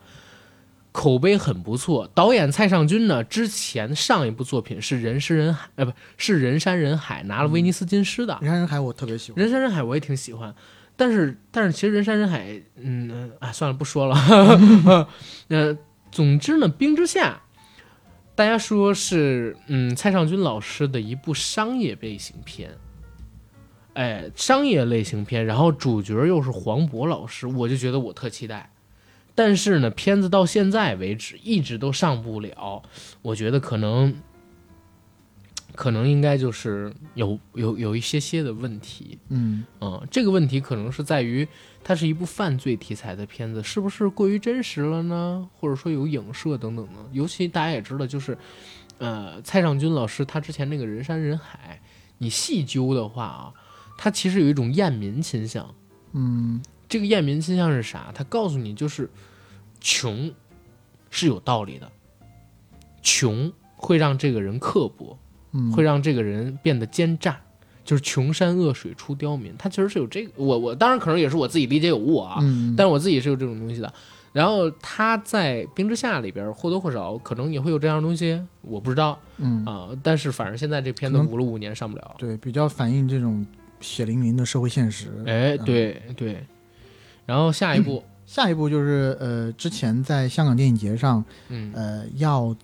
展映的一部片子，本来要展映的本来要片子，展映也是技术原因，呃，也是因为技术原因被撤档了嗯的《风再起时》，其实咱们之前有在一期节目里面其实有提到过。嗯这个嗯然后《风再起时》是也是大导演翁子光，嗯他在拍完《踏雪寻踏雪梅寻梅》之后，下一部转战商业片的呃第一部大作吧。嗯，然后主角是两个特别豪华的班底，郭富城加梁朝伟。啊嗯然后其实我是看过这部片子了啊，呃，整体来讲其实处理的还是相当不错的，有嗯翁子光自己导演自己的东西在，而且他其实是 kind of 兼顾了艺术还有商业的两方面的成分。哦啊但是那为什么技术原因了呢？技术原因就是因为它其实讲的就是吕乐和跛豪的故事情、嗯，故事嘛，嗯，嗯但他跛豪其实只是其中一个，跛豪不是这两个人不是就嗯是那就是蓝刚、严雄、严雄还是谁？我忘了，四大反正探长反正就是其四中两大个探长，对对对，他其实讲的就是四大探长的故事。嗯，然后这个郭富城和这个梁朝伟都都是是探探长，嗯，具体故事内容我们就不透露太多了。反正呃片方投资这么大，肯定要在国内上的。嗯国嗯国内他呃剪完，然后再重新送审完了以后，啊，当然我们现在不知道他是不是要重新剪啊，嗯，只是在那边不能上。呃，我相信在国内上映以后，大家自己进影院看就好了。哦但我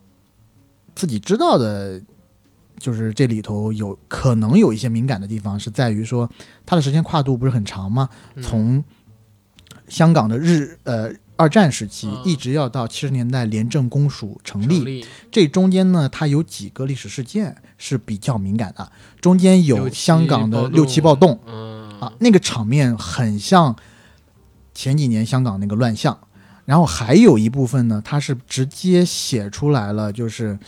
香港的哪一个帮派啊，就是它的前身是国民党在香港啊，的遗就留。新义安那个嘛，，对，嗯，新义他把安当时还有十四 K，其实都是当时就是呃国民党军。撤离台湾前留在那个香港的，然后他们成了三不管。对三不管没错之后，他们又不想归英国，然后呢，又又不想归这个就是嗯一一河之隔的大陆，嗯，所以当时就成了这种黑帮慢慢演化出来了嘛。是的，对，啊，OK，那这个片子其实我还挺期待的。对，其实翁子光他上一部作品就是《踏雪寻梅》是爆款来的，嗯，在国内，在豆瓣上边有十几二十万人标记但呢，是在国内没有上吧？没上。嗯，哎，国内上了吗？没上，哎，没没上，没上。。但是这个片子当时声势很大呀，我记得我看《大学踏雪寻梅》的时候，就是在豆瓣看的，啊，就在在豆豆瓣瓣公司看的。啊他们组织吓我了一一个，跳，我操！他们组织了一个观影，然后 OK 看一下，觉得嗯呃，拍的是相当不错。我也太是寻郭梅富城看特恶心，我都是快进看的，因为那个就很现实嘛。是，但是它里边儿，哎，我我就是那个内脏上边儿的肉，你知道， 那个太恶心了。嗯啊，算了，不说这个东西了，我越越说我自己越难受。啊，我们往下接着走，《风再起时》之后还要说的是什么片子呢？哦，对，《风再起时》之后，我们接下来要说的可能是《智齿》了。智齿倒没有说不能在国内上，但是我觉得啊，大概率大不概率大是概在率不能在上国内不上了的，对，对，它是没别的原因，大概率是因为血血腥。腥暴力，对嗯，血腥暴力的原因。然后智齿这一块儿就是必须得跟那个 AD 我俩聊一聊了。前两天有一姐们儿过来，然后想约我吃饭，操，想约你的炮，呃，不没 有，呃，别瞎说。嗯，但是是呢，那姐们儿又不嗯我好，信了，反正就上周嗯，还是上上周，反正那她姐妹儿是瞎了眼了，就再说吧，是是啊，反正就上上周还是怎么样，咱俩录节目的时候，对突然有个姐们儿给我发微信说，哎，哎，明天一起看智齿 吗？对，一起看智齿跟风林火山。对我我们当时惊特了别，我操！当时真的不夸张，我们两个从座位上跳起来，因为我对说哇，这姐们儿大神通，当时咱俩录到一半儿，你还记得吗？录到一半儿，我说这姐们儿怎么能看这个？然后我操，我因为我惊了，AD 问我怎么没说，我把事儿跟 AD 说，跟他说加我一名额对，我立刻把电话拨过去，然后人家跟我说，哎呀，我说的是你找资源，然后我陪你一起看，我就傻了。对，我当时操我也觉得这个姐们儿，要不怎么说看上你了呢？就是得了六年脑血脑血栓嘛，因为对他吧？要给我发别的，可能我不回复他，嗯你知道吗？他突然给我发这个，我操！我一下就惊了，我说必须得看。但是大家从这儿就能知道，就是我们俩对于《智齿》跟《风林火山》这俩片儿有多期太待了。期待了，而且尤其是智齿是，前一段时间是威尼斯电影节还是柏林电影对节？对柏林电影节做的做展展映，然后嗯圈内有一些影评人朋友已经看过了，说是郑宝瑞的回归之作，拍的特别好。而且他还是在拍《狗咬狗》或者说军机那个时期脏乱的下水道的香港，嗯对吧？他可能和《风林火山》是两个类型了，一个是下雪的，嗯，对吧？他做了一个精致的中环，再有一个是给你扔到垃圾堆里、泥巷子里边儿，满地都是避孕套跟针筒的那种香港，就是我看到的影评里边儿基本都是说这种质感，然后那也是回归他纯粹黑色的一次作品。对，对，郑宝瑞老师他适合这种东西的，我操！郑宝瑞其实真的是个特别好的导演，咱们就把那个《西游记》三部曲，咱就从他履历中你给看，我真的特喜欢他的意外。嗯操！意外跟哥，意外那个片子里边就讲那些杀人的方式非常有意思，是我操！而且就是大家可以去看看那片子里边谁的表演，我觉得是古天乐，呃不是古不是古天乐，女女演员叫什么呢？叶叶童还是呃不是不是不是叶童谁谁着我我忘了叶璇啊，是是是是，吧？嗯，叶璇的那个表演真棒，大家有时间可以在他还看没看疯之前，啊，对， 你这话太损了，我操啊，OK， 嗯啊，往下再来走，也是一部港片，《神探大战，神探大战》呢， 是是这么说吗？赶快 赶快赶快往下 走，，不好意思啊，哎呦，广东爷真的真的是講到我，你識唔識講廣東話啊？ 我我識睇唔使啊講啦，我識講冇聽啊。你可以了，你在北京人里面讲话讲的广东话算呃挺好的， 神探大好，可以可以，快点快点，啊，神探大快战点这个片子呢，其实就是银河映像公司出品的一个对对，大致神探大战这个概念是出自于哪儿？因为杜琪峰老师他们银河映像创始之作，我记得应该是《无畏神探》那个左右时期嗯出来的。然后到零七年左右的时候呢，出了《神探》，其实神韦家辉哎，韦家辉，其实。到了一七年的时候，就说隔十年要出一部嘛，嗯就是《神探三》，或者说《神探大战》本身要弄进，而且里边呢还要有古天乐，还要有刘青云，还要有林峰，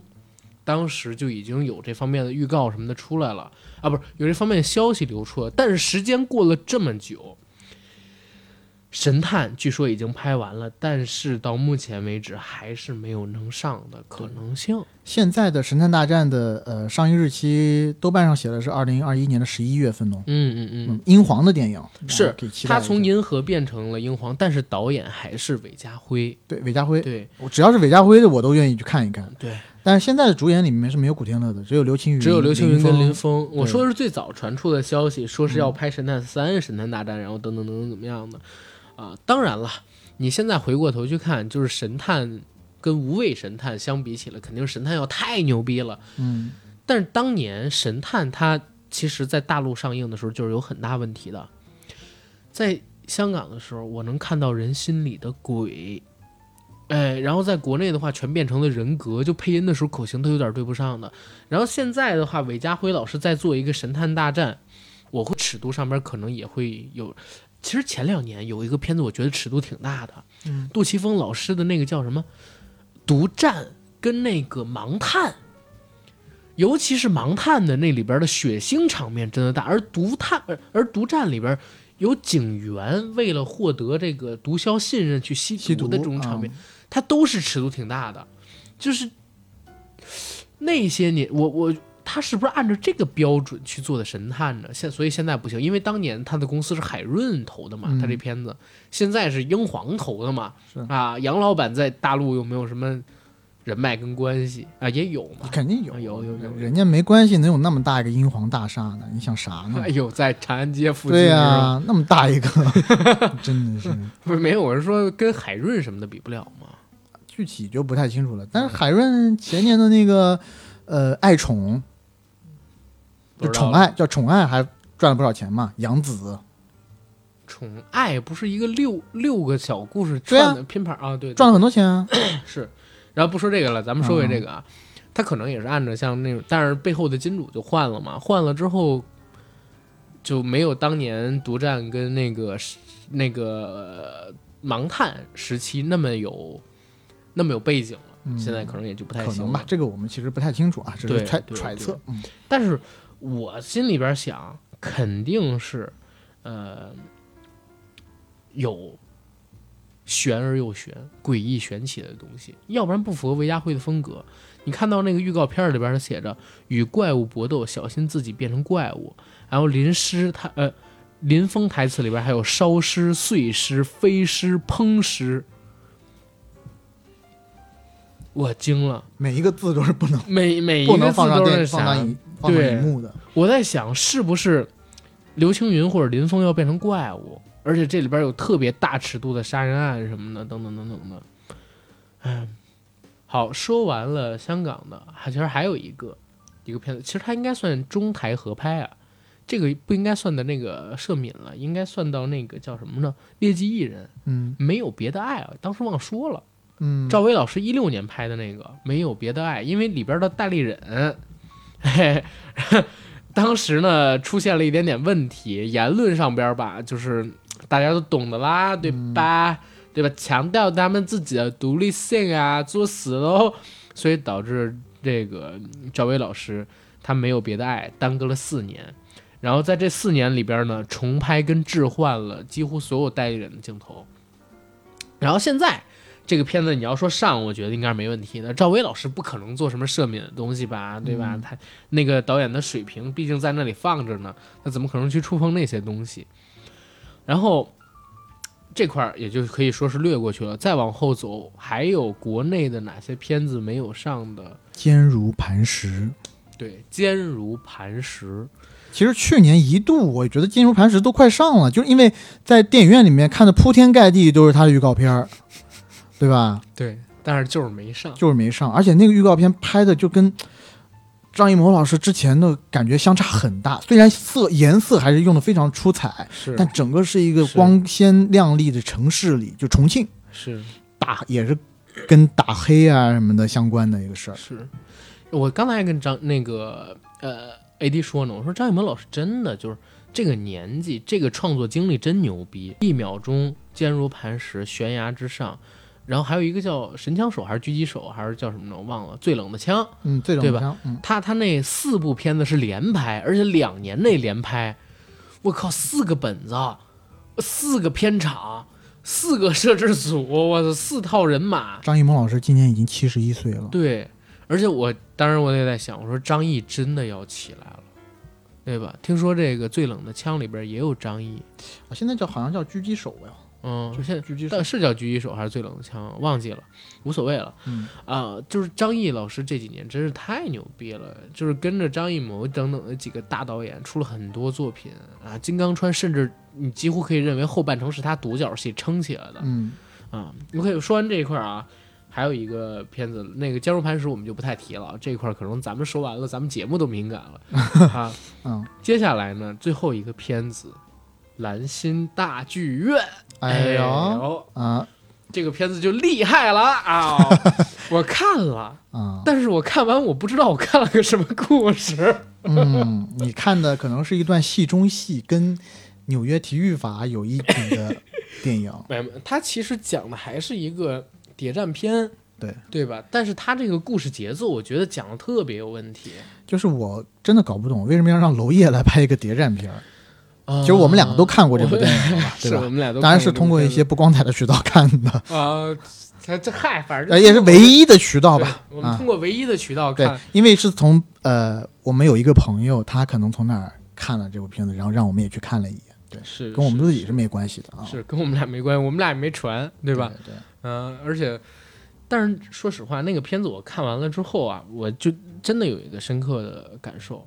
我觉得《风雨云》跟《推拿》真的是娄烨老师最适合在大银幕上看的电影，哎，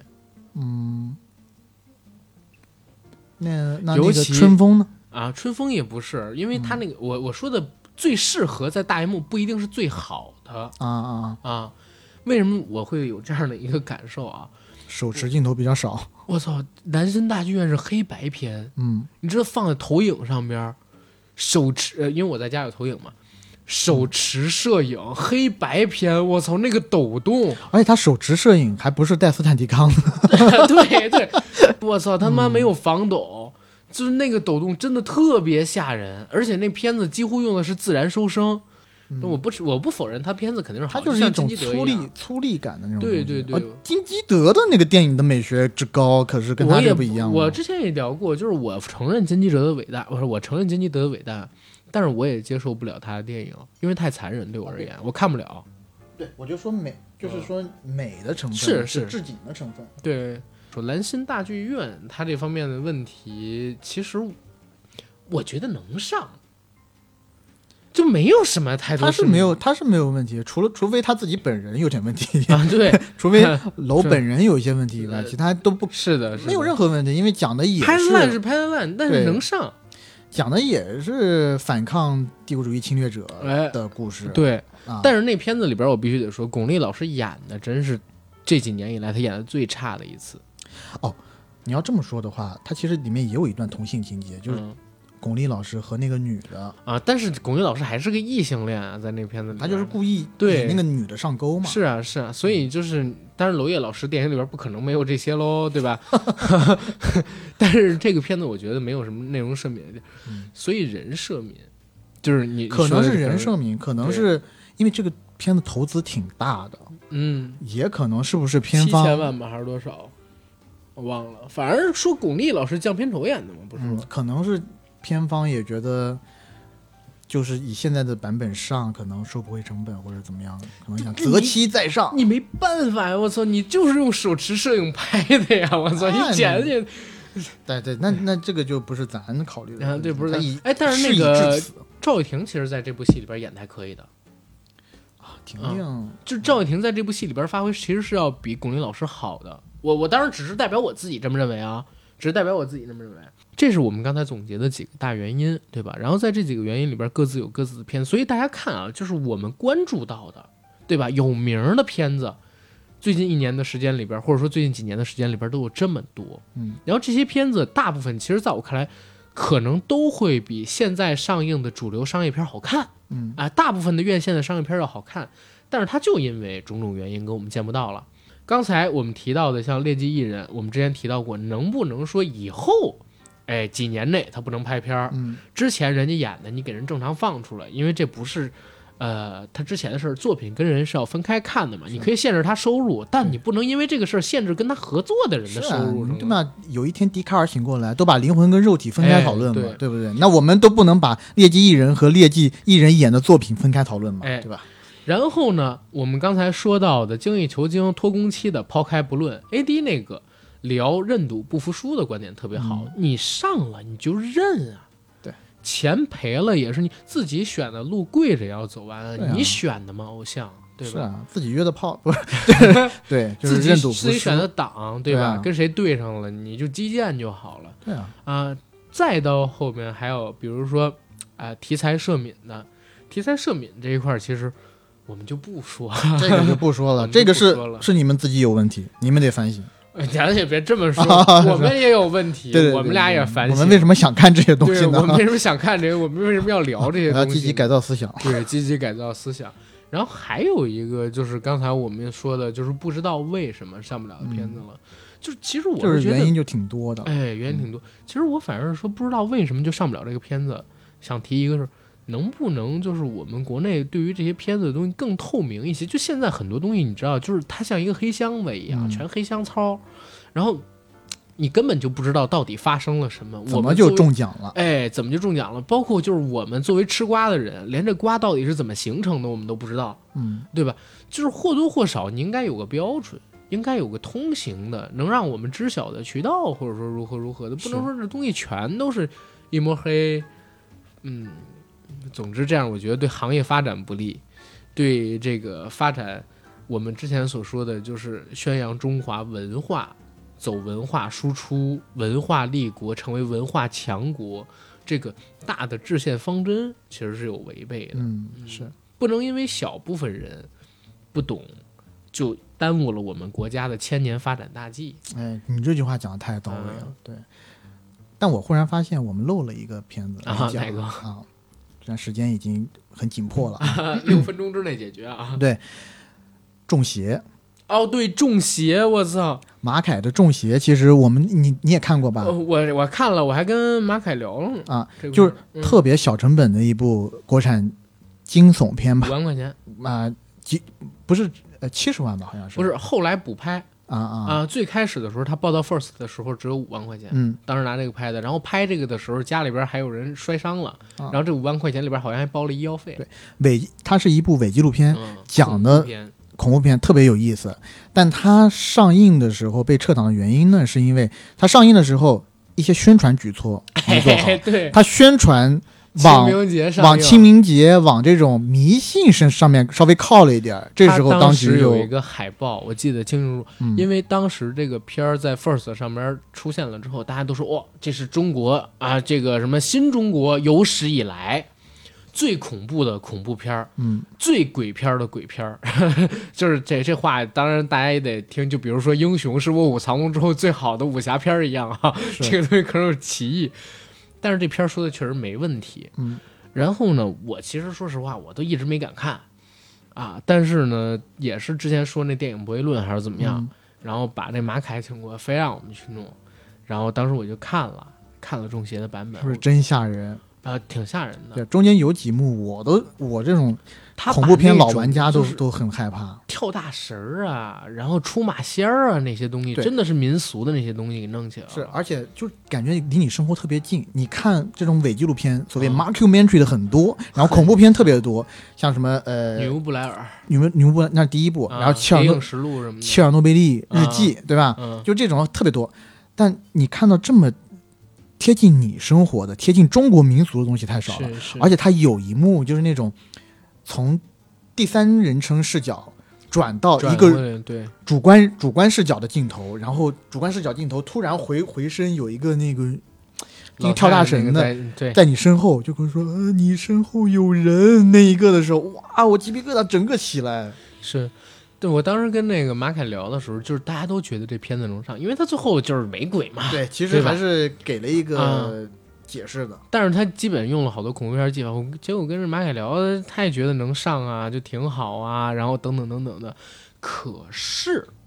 万万没想到，啊啦啦啦啦啦，就是当时他们那个海报我还记得呢，画了一个纸人儿，嗯一个女纸人儿，写的是清明节四月五号一起见 鬼，对，然后就见这个就完了。蛋了。对，嗯 就见鬼了！我真惊了，就是当时预告不是预告海报，他妈能这么贴，能这么做出来的，我他妈就是本来你这个片儿上就很就不容易很了很不容易就低调了上嘛啊，对，你呃当然他还重花了一些钱，然后补拍了一下，然后等等等等东西。你都能上了这片儿，其实它上了，我觉得可能能成一爆款，类似《京城八十一号》一样但。它其实真的在上之前，它的那个呃，就是质量是不不过硬的，就是嗯不是不过，这我说的质量是它达不到院线上映的标准，因为它很多都是用 DV 拍的嘛。嗯是是是，所以他补嗯拍嘛，当时必须得弄是这个东西。啊，不过这个一起见鬼，我操，我我真是惊骚了，操作，但是骚操作也也能理解了，就是当时的宣传方和发行方肯定也是对希望这个片片子可以有更大的体量、更大的声量嘛。那当然啊，他们打出这个口号去，当年恐怖片还能骗钱的时候，嗯，而且你想想，他们多希望能复制一个《京城八十一号》四亿票房的那么一奇迹呀、是，而且这片子成本才多少？但是没想到就这个样子了。这个当然，这其实也得说啊，就是他们打这个口号，我真是怕，还真会有小孩去看。他们应该打一个像是一万年以后那样，就是自主分级一下。嗯，嗯，不过无所谓了，这是我们现在聊到的这些片子，还是回到我们之前的那个总结上边去。我们希望这样的片子越来越多，但是不能上的这种事件越来越少，是对吧？你说《中邪》到现在为止还是只有这么一部，那是一六年、一七年的事儿了，现嗯在已经三四年的时间过去了，没见到第二部《中邪》出来，对对吧？中邪也没有鬼啊！当时要不是他骚操作，他也能上。为什么到现在没有人尝试大家接着怕做了这个嘛东西？对，嗯然后猎狐行动跟扫黑决战，他们俩本身是想反腐的，啊，这这又有什么问题？是啊，所以其实我我是觉得很多时候我们做影迷也挺累的，就是心心念念那么久，突然之间呢就全部都看不到啊，但是也没办法，这是现在的一个现状。不过寄希望于未来的日子，只能说哎，能够越来越好，不会再出现这样的故事。嗯嗯。然后我们的节目《硬核电台》已经在全网各大播客平台同步播出，欢迎各位收听、订阅、点赞、打赏、转发。我们也同时欢迎在微博和微信平台搜索我们的公众媒体账号“硬核班长”。然后想加群的朋友加 J A C K I E L Y G T 的个人微信，让他拉您进群，和我们一起聊天打屁。想加北京群的也加这个，想来做嘉宾的，想来聊合作的也是加这个管理员的微信号。最后再说一嘴，我们的。呃，硬核班长公众号上边呢，现在已经在陆续制作非，哎，我们播客平台的节目，欢迎大家去关注，谢谢大家，